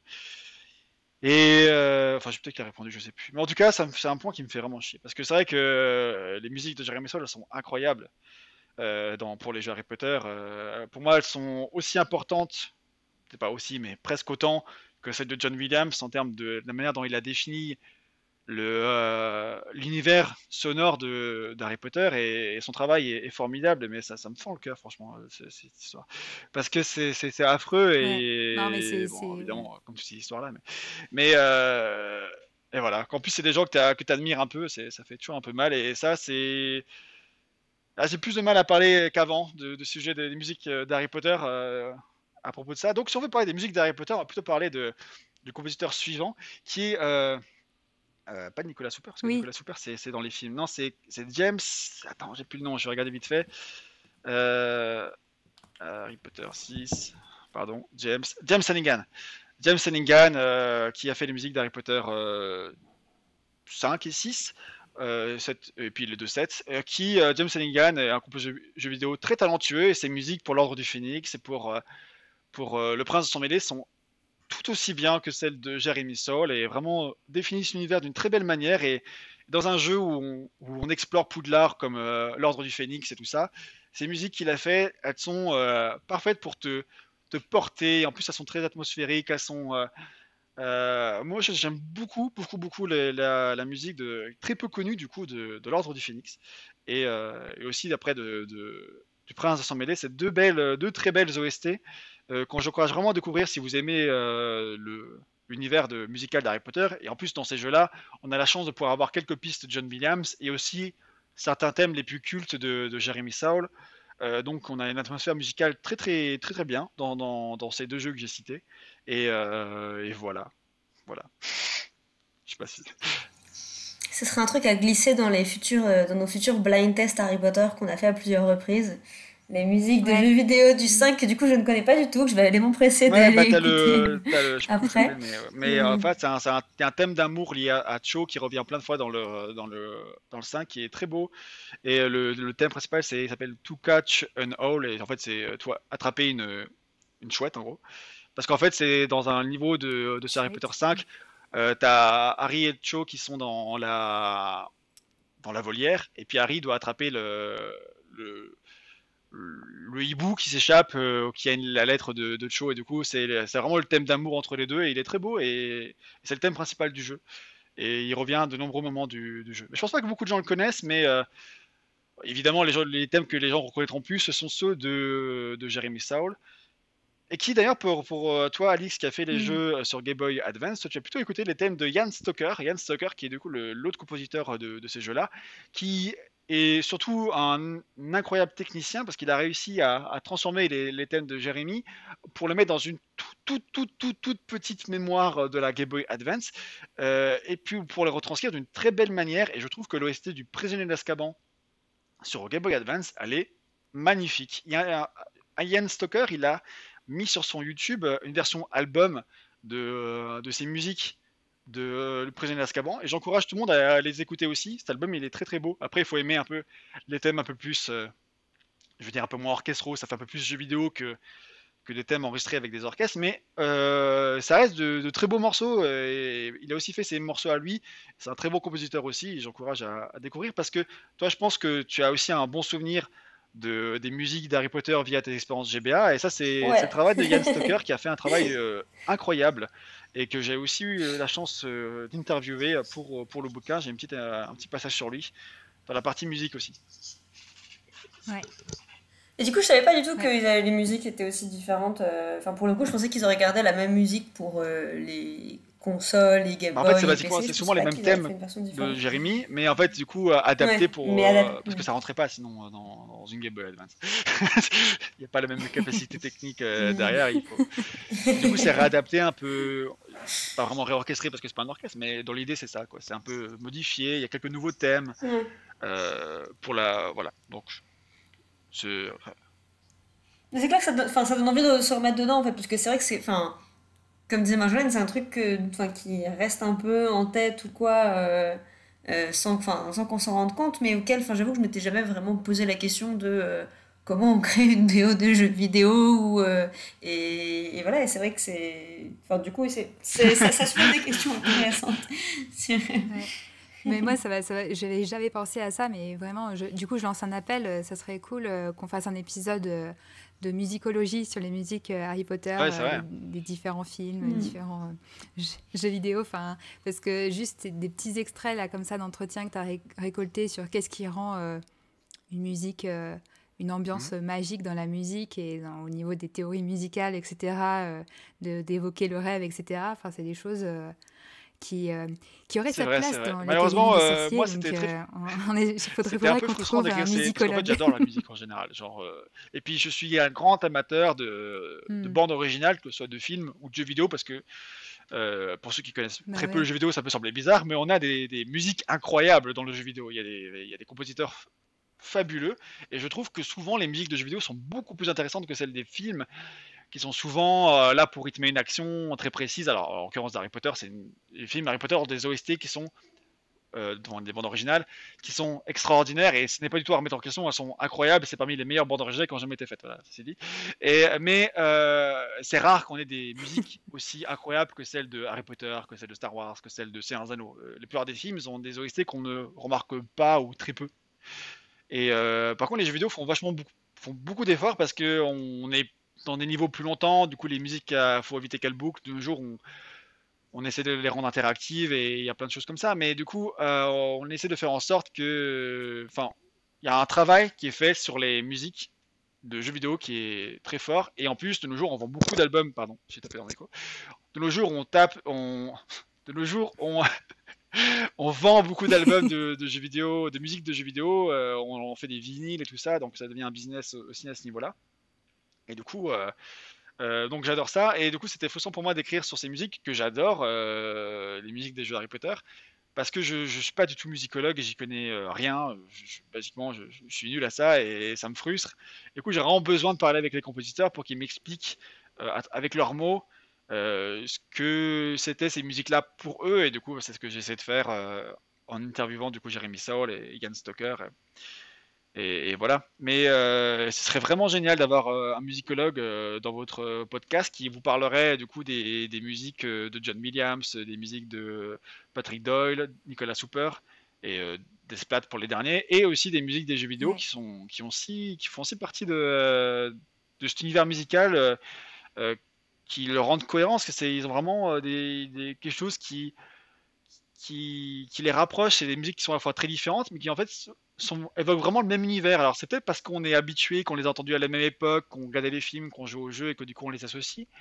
Mais je pense, peut-être naïvement, que si quelqu'un écoutait l'un et l'autre, peut-être qu'il ferait le rapprochement entre les deux sans savoir euh, que c'est Harry Potter à la base. Après, je sais pas, mais euh, ce serait vraiment euh, une très bonne idée de podcast si vous pouvez le faire. bon, on va partir à la, à la, à la recherche de quelqu'un qui va pouvoir nous.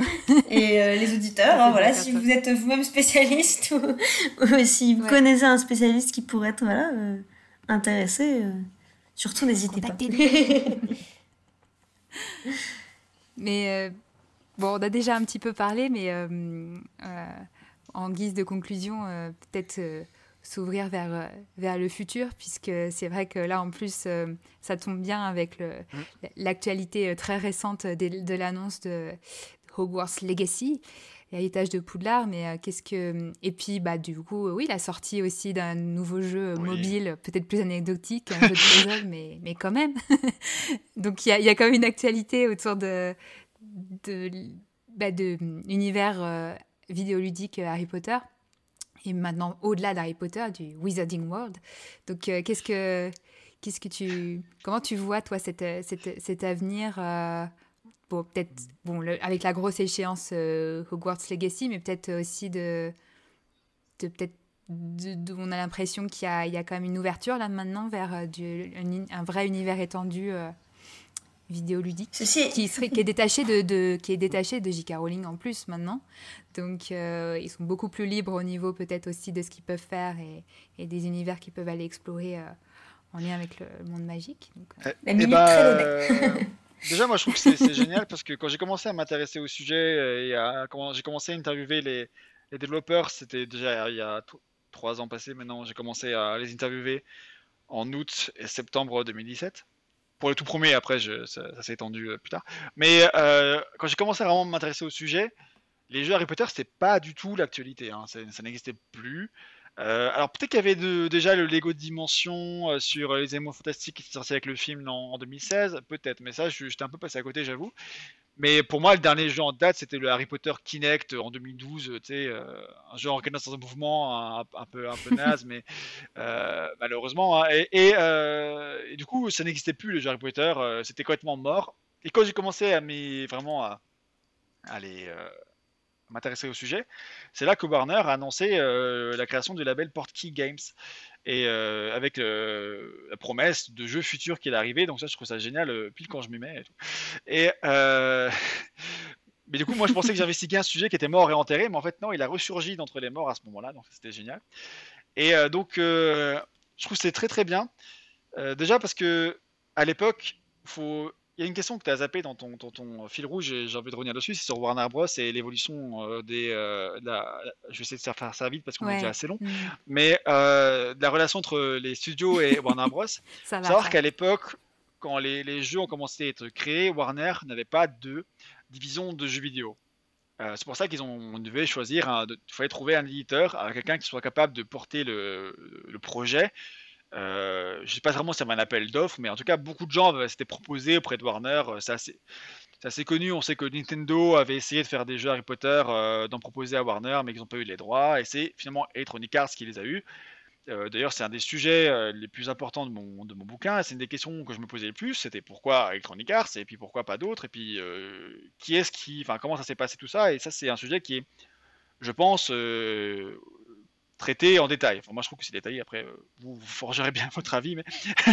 mais euh, oui, c'était très détaillé. non, c'est vrai, c'est vrai. Ça fait un peu. Euh, ouais, c'est. Enfin, c'est toute une partie du bouquin où on sent qu'il y a, il, aurait pu se passer plein de choses, et puis finalement, ça a pris cette, cette direction-là. donc, c'est toujours intéressant de, de, revenir sur les moments qui ont été décisifs un peu pour, pour toute bah, pour les années. C'est ça, parce que du coup, quand Electronic Arts a signé, ils ont signé pour les, les adaptations des, des, films. Enfin, ils ont fait les livres, mais enfin, dans l'idée, je ne sais pas euh, concrètement si leur contrat leur imposait de sortir un, un jeu par euh, film qui sortait. Ça, je ne sais pas, mais en tout cas, euh, ce qui est sûr, c'est que leur contrat s'étendait jusqu'à le dernier film. Donc, à l'époque, c'était Harry Potter 7, partie 2. Donc ils ont fait des jeux jusqu'à là et après les droits se sont éparpillés et euh, n'étaient plus entre les mains d'Electronic Arts. Mais euh, Warner entre-temps a créé son propre label de jeux vidéo qu'ils ont créé en 2004. Euh, donc Warner Bros Interactive s'appelle basiquement. Et euh, au début, ça ne comprenait pas beaucoup de studios, euh, mais un des premiers studios qu'ils ont acheté, c'est un, studio qui a fait les jeux Matrix, donc ça c'est aussi une licence Warner, j'imagine. Et euh, donc ils ont commencé un peu dans les jeux vidéo en faisant des Matrix. Après, ils ont acheté petit à petit beaucoup de studios, y compris les studios qui font les jeux Lego. donc tous les jeux Lego qui sortent sont des, sont des jeux Warner Bros, même si c'est pas du tout des licences Warner Bros. En l'occurrence, Harry Potter c'en est une. Euh, mais euh, ils ont aussi acheté d'autres studios, donc ceux qui font les, jeux Batman, euh, dont j'ai parlé tout à l'heure. D'ailleurs, ce qui est marrant, parce que ceux qui font les jeux Batman, c'est. Ils faisaient partie de l'équipe qui ont fait Harry Potter 1 sur PS1. Donc ça, c'est marrant.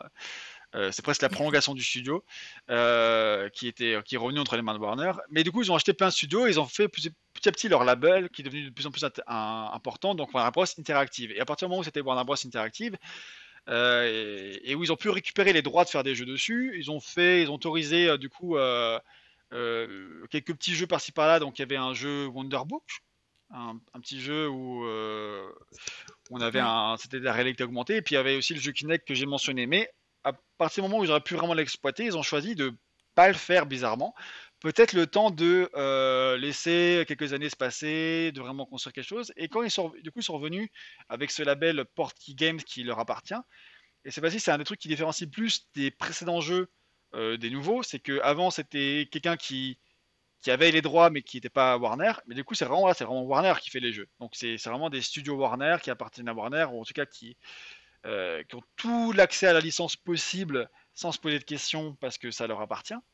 Et euh, du coup, ça c'est top déjà pour, le, pour les, jeux. Et donc, ils ont créé ce, ce, label pour exploiter à fond la licence. Et le ce qu'on peut dire, c'est qu'ils l'exploitent, euh, l'exploitent, ça c'est sûr, parce que on a le, on a un jeu à la Pokémon Go, on a le Hogwarts Mystery, on a le, maintenant c'est un, un, match 3 quoi, je sais plus. C'est un jeu à la Candy Crush. C'est ça, euh, ouais. Il y a aussi un jeu chelou qui est sorti juste en Chine, je sais plus. c'est peut-être celui-là d'ailleurs. Oui, euh, Magic Awakened. Du coup, il exploite à fond. Euh, et surtout, bah, ce qu'on attend, du coup, c'est le gros gros jeu et c'est celui qui va sortir euh, l'an prochain. Je crois que ça fait 3 ans qu'il est en développement actuellement, donc il aura 4 ans de développement quand il va sortir. C'est un gros jeu. Donc c'est très bien qu'on ait du coup l'opportunité d'avoir des jeux comme ça. Warner qui a sa licence et qui décide d'en faire des, des choses bien. Alors bon, on peut argumenter sur le fait que sur mobile, c'est pas forcément euh, top, top, top, mais en tout cas, ça s'adresse à un public qui, aime bien ça et tout, donc euh, ça vise un public qui, euh, qui va aimer ça. Les, ceux qui aiment jouer à des matchs 3, ils vont adorer jouer à Harry Potter Match 3, enfin je veux dire, c'est logique. Quoi. Si t'es fan d'Harry Potter et que t'aimes bien ce jeu-là, tu, tu, vas, tu vas kiffer. mais pour ceux qui veulent vraiment des gros jeux et tout, ils ont mis le temps et le budget derrière un, un gros jeu, et ça, c'est quelque chose qu'on ne pouvait pas du tout avoir à l'époque on était forcé de respecter un calendrier. Et ça, c'est très très positif. Et j'espère que, enfin, je souhaite plutôt, c'est plus un souhait qu'un euh, qu'autre chose, mais que en plus de ce Hogwarts Legacy, ils prévoient d'autres d'autres choses, que ce soit pas le seul jeu qu'ils aient dans les cartons euh, pour Harry Potter, parce que ce serait ça pourrait être une très bonne opportunité d'étendre vraiment l'univers, euh, de faire vraiment un univers étendu en jeu vidéo, parce qu'en plus l'univers là il va s'étendre à fond, parce qu'on a les éléments fantastiques, mais on a aussi la, une série qui arrive là, non? Qui a été annoncée euh, non, il y a... Ouais, on sait pas ce que ça, va, être, ça va être. Il n'y a, y a, y a, y a, pas vraiment. Enfin, le, le truc, c'est que ça fait 10 ans qu'il y a des rumeurs sur des soi-disant séries. C'est pas officiel, euh, officiel. À l'heure actuelle, il n'y a, a, rien qui a été concret. Enfin, je pense que c'est plus ah, beaucoup de gens qui ont très envie de voir une série et qui ah, ont des rumeurs de série. Parce que la, la, série Seigneur Anneaux, c'est officiel. Du coup, j'ai dû me dire que. Ouais, mais non, il okay. n'y a, a, pas de série officielle Harry Potter à l'heure actuelle. Ouais. Mais on a, il y a, y a, y a oui, Curse Child, il y a, enfin, il y a quand même plein de choses. Euh il y, y a, quand même du contenu euh, qui, qui, qui, peut être exploité. Et, euh, et pourquoi pas refaire un jeu Coupe du Monde de Quidditch modernisé et, Carrément, ce serait, ce serait super. Et puis même, il pourrait même refaire les Harry Potter à l'école de sorciers et autrement. Et, dans l'idée, il pourrait, il pourrait, tu vois. Je sais pas ce que je voudrais personnellement, mais en tout cas, je suis bien intéressé et motivé par ce Harry Potter RPG où on va vraiment jouer, être à Poudlard dans les années dans la fin des années 1800. Donc en plus, euh, au niveau de la chronologie, ça tombe pile quand euh, Dumbledore il va à Poudlard, a priori. Donc, ça va, euh, donc forcément, on va le, croiser, ou alors mm. ce serait une occasion manquée, mais alors terrible. ce serait bien dommage. Et du coup, franchement, ça pourrait être. J'ai très hâte de voir ce qu'ils vont pouvoir faire là-dessus, parce qu'on va enfin avoir un gros jeu qui a du potentiel. Je dis pas qu'il sera forcément excellent ou, qu'il sera aussi enfin qui sera aussi bien qu'il aurait pu l'être, je sais pas, tu vois, mais il peut être mauvais pour plein de raisons ou être moyen, mais dans tous les cas, ce sera euh, un jeu qui qui a l'ambition de faire un gros truc et rien que ça c'est notable et c'est important pour l'histoire des, des, jeux Harry Potter au sens large parce que c'est vraiment un, tournant ce jeu. Euh, des jeux comme ça, c'était jamais avant, c'était pas ça. Là, c'est ce qui se passe, c'est pour la première fois, donc c'est ils ont tout à jouer là-dessus et je pense que ça va être un carton déjà, ça c'est sûr. Et on souhaite tous qu'il soit très bien. Et en tout cas, je pense qu'on est tous ici enthousiastes à l'idée de voir ce que ça va donner. Clairement. je pense qu'on est, c'est, aussi un tournant pour euh, quand on parle de, d'univers étendu, d'extension du, lore et tout ça. Enfin, là, c'est voilà, c'est une équipe euh, autonome qui a la confiance, euh, voilà, de enfin parce que ça fait partie de Warner Bros, mais du coup ils sont quand même, euh, j'imagine aussi un peu plus libres dans, dans ce qu'ils choisissent d'explorer et puis de créer peut-être comme, comme nouveaux concepts liés à, liés, à cet univers, avec cette histoire de magie ancienne. On ne sait rien encore, hein, mais, mais c'est déjà ça, ça intrigue de se dire ah, ils peuvent aller, ils peuvent aller loin, mais ça, peut, ça peut être vraiment chouette, quoi, de, se dire qu'on a, qu'on a cette couche supplémentaire euh, qui peut permettre de, bah, d'aller vraiment dans des zones d'ombre euh, qui restent cohérentes avec l'univers, mais qui, qui sont vraiment des, des vraies extensions, quoi, pas juste euh, des, des adaptations. Ce qui, m'inquiète, entre guillemets, à ce niveau-là, c'est juste que de ce qu'on a vu, je trouve que ça ressemble beaucoup à Poulard tel qu'on connaît aussi de nos jours, quoi. Donc il y a je sais pas si vous avez eu ce ressenti, mais quand on voit, à part les, combats, les monstres, les machins, mais on voyait vraiment Poudlard, c'était, ça ressemblait vraiment au quotidien, euh, même les costumes, c'est pas des, on dirait pas que les costumes, ils en s'entendent moins que les costumes d'Harry Potter euh, quand Harry Potter est, à Poudlard. Tout cas, j'ai pas eu ce ressenti-là en voyant les. les... Ah, c'est, un peu le problème, c'est un peu le problème de Poudlard qui est un peu figé euh, dans le temps aussi, parce que le Poudlard moderne voilà, l'uniforme, euh, il, reste euh, crédible, j'imagine, pour la fin, pour un uniforme de, de vrai. Je crois que dans, euh. dans les Animaux 2, d'ailleurs, c'est le même costume, d'ailleurs, je crois, d'ailleurs. Il est bah, légèrement différent, quand même. Mais bon, ça reste, ça reste subtil, mais après, là, c'est crédible par rapport à, bah, au monde des sorciers qui a l'air d'être ah, un, peu, un peu une esthétique qui n'est pas une esthétique euh, fin des années 2000, euh, enfin des, fin, des années 90, début des années 2000, quoi. Clairement du pas. Coup, bah, oui, bah, j'espère que, comme tu dis, qu'on va, va, explorer des choses qu'on ne connaît pas trop et qu'on aura des surprises. J'espère qu'on ne sera pas trop en terrain connu, euh, en terre, terrain, pardon, connu, mm. et pas. parce que si on va combattre juste des trolls et juste faire Wingardium Leviosa, enfin, on, l'a déjà fait, quoi. Donc, ce serait bien qu'on fasse des choses nouvelles et c'est tout ce que je souhaite. Bon, bah merci euh, pour euh, ces, pour, ces bonnes conclusions. On a, on, a, pris plus le temps parce que c'est vrai que nos trois ah quarts d'heure de table ronde, c'était quand même frustrant. Et là, là, là, on a bien, on a bien fait de, de, de prendre tout le temps qu'on pouvait, qu'on voulait pour, pour parler de ce sujet parce que c'est hyper riche et ton, et ton livre euh, bah, permet vraiment de se plonger dedans et d'en discuter ça, a permis en plus de parler de, de ce qui va au-delà du livre, quoi, de, de, ce qui s'est passé après, de ce qui va se passer. Merci. Pour, oui, oui, c'est vrai que la table ronde c'était assez rapide et malheureusement c'était les contraintes qui, qui y avait au, 20 balais, il n'y avait, pas de choix, c'était comme ça, il fallait respecter l'agenda. Euh, mais on aurait pu faire cette table ronde via Zoom ou je sais pas quoi et ça, ça peut être cool aussi. À suivre. à suivre, pourquoi pas. Une idée, une idée de refaire des panels, euh, des panels plus longs. Euh, Virtuels. Plusieurs auteurs, euh, voilà, ça, ça, peut être, ça, peut être, chouette. C'est, on, on, garde, on garde l'idée dans un coin. Mais du coup, bah, merci beaucoup à toi d'avoir euh, d'avoir accepté de participer à cet épisode. Euh, c'était super chouette. Moi, j'ai appris plein de trucs. Je suis une noob des jeux vidéo, donc euh, voilà. J'avoue que je, oui, c'est un peu le dernier instant confession. J'ai pas encore terminé la lecture. il est long, hein, t'inquiète pas. Hein, il me manque encore. il me manque encore un peu, voilà. Mais en tout cas, bah... et, et... Hein Ok, bah, je voulais vous remercier aussi bah, de m'avoir accueilli. Bah, déjà, à la table ronde, euh, déjà, c'est une occasion de le, redire une nouvelle fois au, 20 balais de la Gazette.